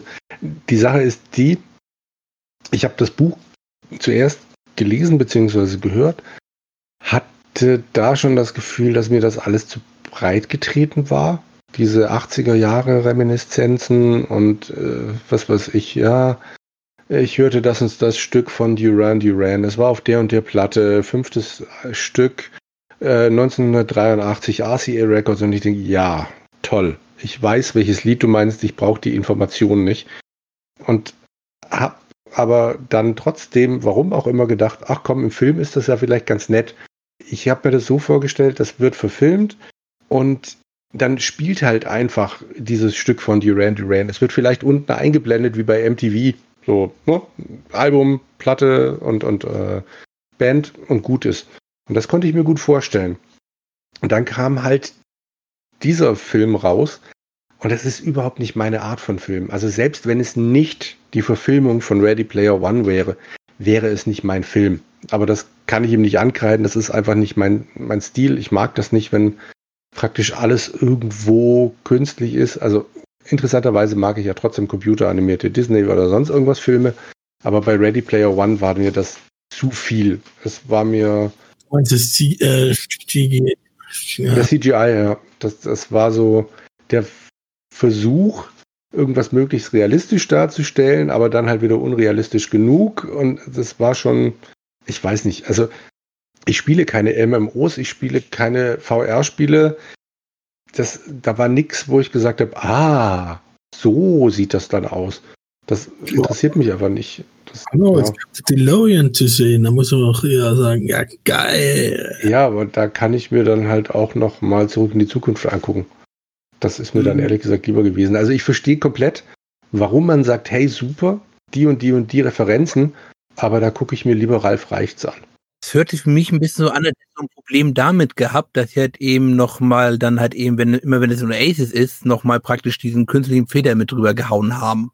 Das noch dazu und ich mochte natürlich auch überhaupt nicht, wie sie die düstere Gegenwart oder Zukunft von hier aus gesehen, aber die düstere Echtwelt so ein bisschen, ja, pff, sauber gemacht haben. Also gerade am Anfang, wenn Wade dann in seiner ersten Einstellung äh, die Stacks runterrutscht und du an zig Leuten vorbeikommst, die gerade mit ihrer Oasis-Brille irgendwo keine Ahnung was machen und eigentlich ganz glücklich aussehen in ihrem Dreckscontainer. Ja, aber ist es nicht das, was es vermitteln soll, dass du halt flucht vor der Realität? Wenn ich jetzt äh, schlechte Laune habe und ich spiele ein Spiel, dann das lenkt mich ja dann ab. Oder wenn ich jetzt irgendwelche Probleme habe und ich spiele ein Spiel, das lenkt mich dann ab. Bei denen wird es ja genauso sein, wenn sie hier. Ja, natürlich. Das ist Ablenkung, das ist äh, einfach nur, um das Volk ruhig zu halten. Aber im Buch kommt mir das halt viel dreckiger rüber. Lag vielleicht an meiner Fantasie, vielleicht war es von klein auch überhaupt nicht so vorgesehen, aber das sah für mich halt so aus wie, ja Gott, dann, dann ist es halt so. Aber ich habe ja meine Brille, alles ist gut. Und so habe ich das halt nicht gesehen im, im, Buch. Aber dass man das vielleicht als Film dann nicht ganz so krass bringen wollte, ist ja vielleicht verständlich. Weiß nicht. Es war halt noch so eine Kleinigkeit, die mich gestört hat, aber hauptsächlich habe ich ein Problem damit gehabt, dass die Oasis so gar nicht so war, wie ich es mir vom Buch her vorgestellt habe. Ich wollte das Buch verfilmt haben in einer Version, wo mich die ganzen äh, Reminiszenzen nicht stören. Und das ist halt nicht gekommen. Damit hat der Film bei mir verloren gehabt, egal wie gut der gewesen wäre. Oh, dann kommt noch meine Meinung dazu. Und zwar, ich halte es in der Tat für eine gute Buchverfilmung von einem, leider das Buch hat eben schon leider schon schrecklich. Es ist in meinen Augen eine nicht konsistente Welt. Zum Beispiel die Stecks machen in meinen Augen keinen Sinn, während irgendwelche Sarg-Hotel zum Beispiel einfach effizienter auch zum Hochbauen, wo dann statt RMW-Container, die man anscheinend noch bewegen kann, aber die aufgrund der Lage niemand irgendwo bewegt werden können, irgendwie anzubinden. Das erschließt sich mir alles nicht. Du denkst schon wieder viel zu kompliziert. Du, du gehst dir dann nach der Sinnhaftigkeit vor. Solche Sachen machen nie Sinn. Und wenn du dann hier sagst, ja, anstatt Sex hätte man es so und so machen können, dann gehst du meiner Meinung nach schon von Anfang an völlig falsch an, an die Sache ran gar kein Problem. Darf man mir auch gerne vorwerfen, dass ich viel zu verkopft bin und immer um die Ecke denke. Höre ich komischerweise häufiger. Ich weiß, ich weiß gar nicht warum. das nächste Problem, was, weswegen ich es für eine gute Buchverfilmung halte, ist steht ergreifend, es ist am Ende des Tages beides eine große Masturbationsfantasie für Popkultur. Also mein, mein, mein Willi habe ich in der Hose gelassen, als ich den Film angeguckt habe darfst du auch tun. Vielleicht bist du einfach schockiert, äh, schockiert darüber, dass ich etwas gegen Masturbationsfantasien habe. Es sind immer diese ganzen Popkulturreferenzen, die einfach so Schlag auf Schlag erfolgen. Das ist, ja, ich bin alt genug, ich war dabei. Ja, die Zeit war damals nicht so toll wie in meiner Erinnerung, aber äh, ich möchte natürlich alles ausklammern, was ich damals nicht, was ich heute sagen würde, das war doof. Und diese ganze Popkultur, das ist dann schichtenergreifend mir einfach zu viel. Also ähnlich wie es beim Jürgen ist. Einfach zu viel. Ich glaube, bei Jürgen ist es mehr immer wieder die Detailtiefe, die da reinkommt, wenn ich ihn richtig verstanden habe. Mich, mich stört schon dieses Konzept halt eben, er ist so ein 80er-Fan und deswegen basiert alles auf den 80ern. Aber das Problem mit der Detailtiefe hast du doch bei vielen Büchern. Ich weiß noch, äh, hier damals Game of Thrones, äh, wo dann die erste, die erste Staffel rauskam und dann viele auch angefangen haben, das erste Buch oder so zu lesen. Ah, die ersten 50 oder die ersten 100 Seiten, da wird nur übers Essen geschrieben. Da haben sie Spanvögel gegessen, da haben sie dies gegessen, da haben sie das gegessen. Also so richtig detailliert wird da beschrieben, was da mal aufgetischt wird und so. Also das hast, ja, was hast du ja bei, das, keine Ahnung, das ist halt, ich denke, jemand, der ein Buch schreiben will, möchte das natürlich, wenn er es genau macht, so detailliert wie möglich beschreiben. Ja, aber zum Beispiel ähnlich wie bei, sagen wir zum Beispiel Kathedrale, dient es auch mit zum Aufbau des gesamten Weltenbaus. Deswegen habe ich den Punkt, dass der Weltenbau halt eben in Ready Player One schon von Anfang an kaputt ist, gleich vorweggenommen. Hm. Ich müsste das Buch lernen. Auf jeden Fall. Das ist das Gleiche. Ich habe jetzt nach langer Zeit, ich habe jetzt echt lange kein Buch mehr gelesen. Warte. Einen Moment. Aber hier, äh, George R. R. Martin hat doch hier das komische Chronikbuch rausgebracht. Äh, hier über Ja, Gedöns, ne? braucht keiner, braucht keiner. Denn? Das ist genial. Nur, nur weil, weißt du, wenn ich dann auf Amazon oder sonst wo gucke, äh, genau, Feuer und Blut, dieses ja das erste Buch Aufstieg des Hauses Targaryen. Aber wenn ich dann die, die, die, die Bewertungen dann durchlese, ah, das ist ja gar nicht, ich dachte, das sei wie, wie die normalen Bücher. Also, nee, es ist eine Chronik von irgendeinem Vogel, der das halt geschrieben hat. Und ich finde es trotzdem immer, ich finde es sau spannend. Und an- andere denken dann, weißt du, die gehen immer mit noch völlig falschen Vorstellungen an sowas ran. Man muss sich doch im Vor man muss sich doch vorher erkundigen. Hier genau. Ein Stern, nur eine weitere Enzyklopädie und kein Roman. Natürlich ist es kein Roman. Das soll das sechste Buch schreiben. Das ist natürlich, ich verstehe immer die Leute nicht, was für Vorstellungen wir immer haben. Und, ja, braucht keiner.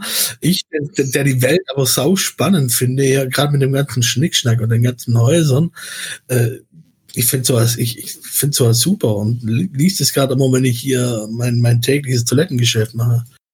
Also Bewertung nach dem Motto, äh, kauf irgendwas, Ware kam nicht an. Ja, Ware, Ja. Defekt. Der- der- Ja. Nein, das geht da nicht hin. Egal.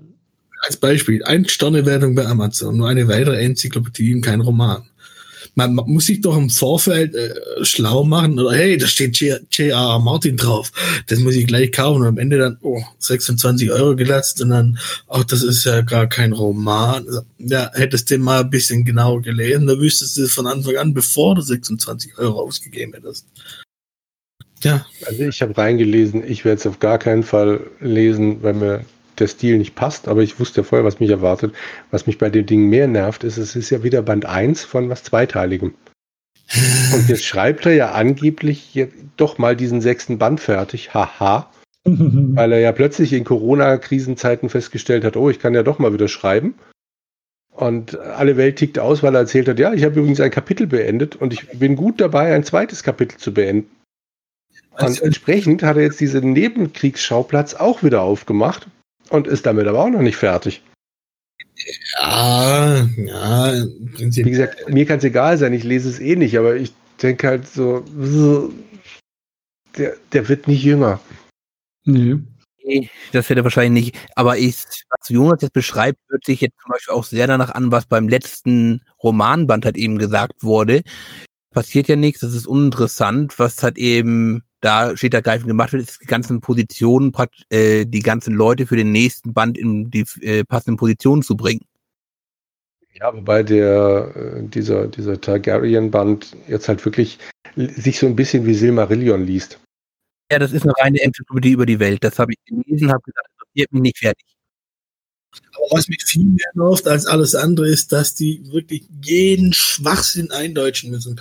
Ich habe, wo ich das angefangen habe zu läden, habe ich mir irgendwie eine, Buchversion gekauft gehabt. Das war so eine Special-Ding, glaub. Die war auch, keine Ahnung, irgendwie limitiert damals. Und da war das halt, weißt du, so Eigennamen oder sonst was. Das ist alles schön geblieben. Und da haben sie ja, wenn die, die, die neue Übersetzung oder die, die Übersetzung dann von dem anderen Verlag kam, die haben mir alles eingedeutscht. Jede Stadt, jeden Schwachsinn, jedes Haus. Das, das, ich finde, das, das ist das Schlimmste, was es gibt. Schlimmste, was du machen kannst. Warum muss man das so beschissen, die Eigennamen eindeutschen? Warum? Das ist das gleiche wie äh, Harry Potter. Du nennst den, das ist gleich, wenn du Harry Potter jetzt eindeutscht und sagst, äh, Harry. Harald Töpfer. Harald Töpfer. Wer macht denn sowas? Ohne Witz. Also, der, das ist das Schlimmste. Das, damit tue ich mir ganz, ganz arg schwer bei dem. Ist, ich habe mal halt damals mal ein Buch lesen wollen von Warcraft. Äh, ähm, da war auch ähm, so ein hieß dann Jaina Portmore hieß dann Jaina Prachtmeer. Ja, aber das ist ja mittlerweile auch durch die Spiele, da haben sie ja auch an, oder gerade ja. bei WoW, da haben sie ja auch angefangen, das alles einzudeutschen. Und du spielst, weißt du, jahrelang spielst es hier Portmore und dann heißt das, ich, das ist aber eine übelste Unsitte in den letzten Jahren. Da könnte ja. ich, wir könnten direkt eine Folge darüber machen, da könnte ich mich äh, zwei Stunden lang darüber aufregen und das ist alles gut. Und ich würde nur darstellen und sagen, das macht überhaupt keinen Unterschied. Harry Potter, Deutsch, Harry Töpfer ist genau das Gleiche. Fertig.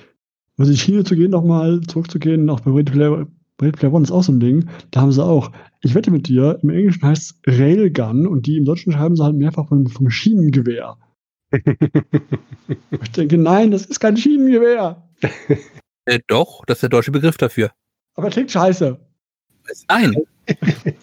damit anfängst es zu lesen, ohne dass sie die Eigennamen eindeutschen und du musst dann irgendwann, weil die das nicht mehr veröffentlichen, das war ja ein anderer Verlag, auf das aktuelle von, wie heißen die, Pe Pe Pen Penhalion oder was die, was die äh, und du, du, die, das ist sowas von verwirrend. Du blickst und denkst wer ist das jetzt? Und dann guckst du dann über, guckst du danach, guckst, ach, alles klar, okay. Dann, Weißt du, wenn du es von Anfang an machst, dann ist es konsistent, dann passt es irgendwo. Aber wenn du es halt erst so liest, ohne dass du die Eigennamen äh, eindeutschen und dann musst du ihn wechseln, weil es halt äh, anders nicht mehr möglich ist, bist du angeschissen. Wobei ich jetzt dazu sagen muss, der neue Verlag kann ja nichts dafür, dass der alte Verlag die Eigennamen auf Englisch gelassen hat. Ja, aber warum ähm, muss man denn überhaupt die Eigennamen eindeutschen? Weil das, also kann man sich herrlich drüber streiten, aber jetzt Game of Thrones, King's Landing. Warum zum Geier hat es einen englischen Namen, den du besser findest als einen deutschen? Es ist eine Fantasy-Welt. Keiner da spricht Englisch oder Deutsch. Du sagst doch auch New York oder wusstest du es jetzt eindeutschen mit in New York oder was? Das ist doch genau dasselbe. Nein, ich sag auch Harry Potter, weil der ein Engländer ist und der in England lebt. Aber King's Landing ist eine Stadt in weiß der Geier wo, wo die eine Sprache sprechen, die ich nicht spreche. Das heißt nicht, nicht King's Landing und es das heißt nicht Königsmund. Das heißt irgendwas, was ich nicht aussprechen kann. Deshalb habe ich bei Fantasy weniger Probleme, wenn sie es eindeutschen. Aber dass man das anders sehen kann, ist mir, ist mir klar. Es geht halt darum, wenn es anders, wenn du die ersten Bücher an, äh, gelesen hast, ohne dass es eindeutschen, du bist es halt anders gewohnt. Und wenn du es dann äh, liest äh, mit den Dings, weil es ja, keine Ahnung, wie hieß denn der Verlag? Ach, die hatten immer so eine Sonderedition, hatten die rausgebracht ist ja jetzt auch egal und du dich dann quasi komplett umstellen musst, weil der eine Verlag die Bücher nicht mehr veröffentlicht, weil die Rechte halt jetzt bei einem anderen Verlag liegen, dann ist es halt übelst schwer. Also ich tue mir damit schwer. Hatte ich gar kein Problem mit. Ich habe ja die alten Bände damals noch ohne die Eindeutschung gelesen, mit, Schreck, mit den schrecklichen Covern. Jetzt die neuen hatte ich dann die letzten beiden, glaube ich, gelesen. Äh, hatte ich gar kein Problem mit. Ja gut, da bist du da anders gestrickt. Also ich tue mir, vor allem weil ja bei, bei äh, Lied von Eis und Feuer, die, du hast da so viele Häuser, so viele Namen, so viele Dinger, die dir da um die äh, Städte oder sonst was, was dir um die Ohren geschlagen wird. Und wenn das halt alles komplett dann quasi anders heißt. Also ich, äh, ja, das ist so ein Ding. Kann ich komplett nachvollziehen, dass das jetzt da mittendrin nervt. Ich bin aber auch erst später eingestiegen. Von daher, ein Bekannter von mir hat auch die ersten paar Bände in der ursprünglichen Fassung gelesen und später dann nochmal in der neuen, weil es ihn so genervt hat, dass er lieber von vorne nochmal angefangen hat. Aber. Das äh, gleiche Lannister. Eingedeutscht wird es mit E geschrieben, Englisch ist es mit A. Warum? Da kann man es doch gleich bei A, also nee, mit A lassen. Wenn man Lannister aussprechen würde. Na, wie sprichst du denn das A in Englisch aus? Da sagst du auch Lannister. Und im deutschen Haus Lannister. Lannister. Egal, egal. ich muss es einfach akzeptieren und sorry. Ich kann ja eh nichts dran ändern von dem her. Du musst einen Verlag schreiben. Sie sollen eine Neuauflage rausbringen mit den, mit den richtigen Namen. Da der Kerl ja nicht fertig wird, ist es gut möglich, dass sie jetzt dann von vielen Fans gewünscht endlich die korrekte Übersetzung liefern. Hm, dann heißt also König Lenin dann Königslandung? Nee, das heißt dann King's Landing. Im Original, im ursprünglichen ist es doch nicht übersetzt worden, oder? Äh, In der ersten Fassung hieß es dann auch noch King's Landing, da ist es nicht übersetzt worden. Ich kann mit Königsmund wunderbar leben. Ja, schön für dich, dass du das kannst. Ich nicht. Es liegt um eine Mündung. Na, das ist, ja gut. Es äh, hat ja nichts mit dem Thema zu tun. Müssen- Ja. Aber das wollte ich mal loswerden. Jetzt geht's mir wieder. Lagern, lagern wir aus, ja. Also noch einmal kurz das übliche, was haben wir gespielt? Ich habe heute Mittag beendet Origami King äh, Paper Mario. Oh.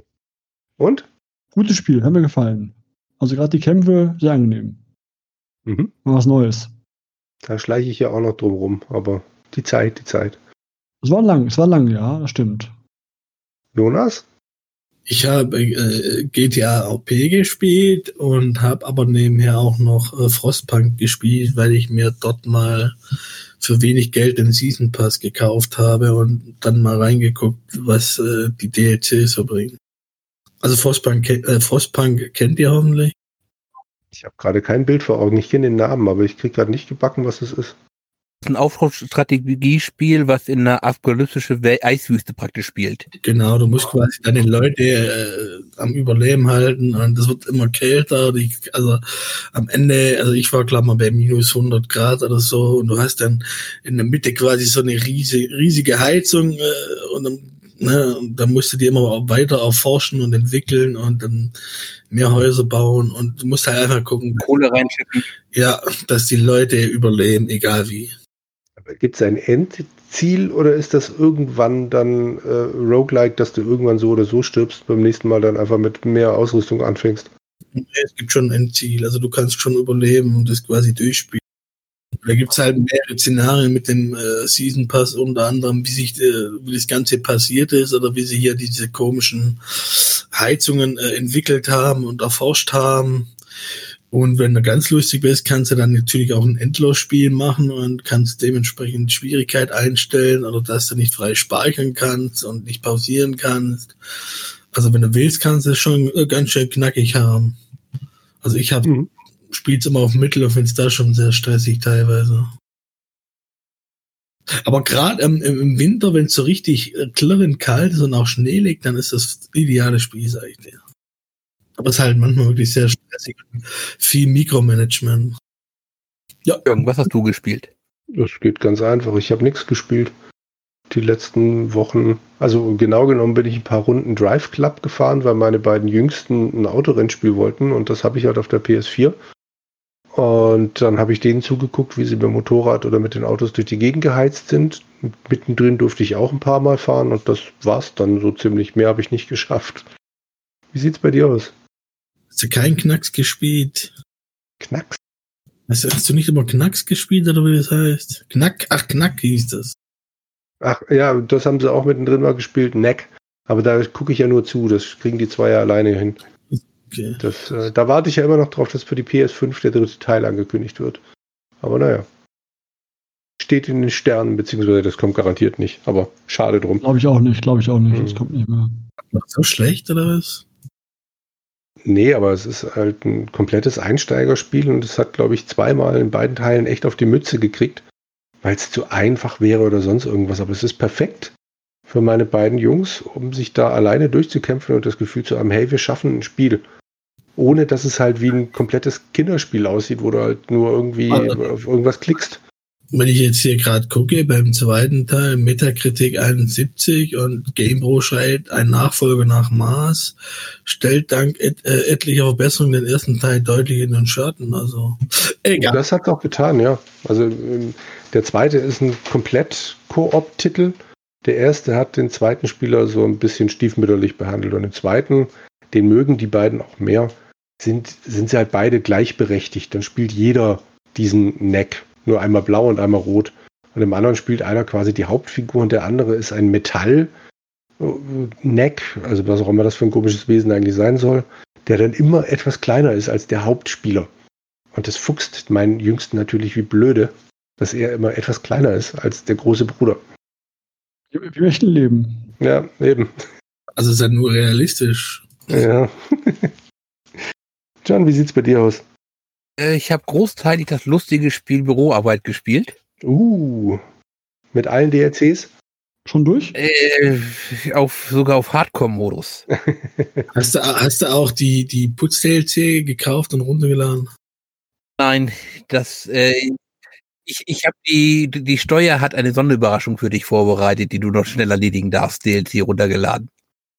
Immer schön. Ich habe da noch ein bisschen Darksiders gespielt, aber ich laufe auch jetzt zum Beispiel mit anderen Sachen halt massiv hinten auf. Wie meinst du das?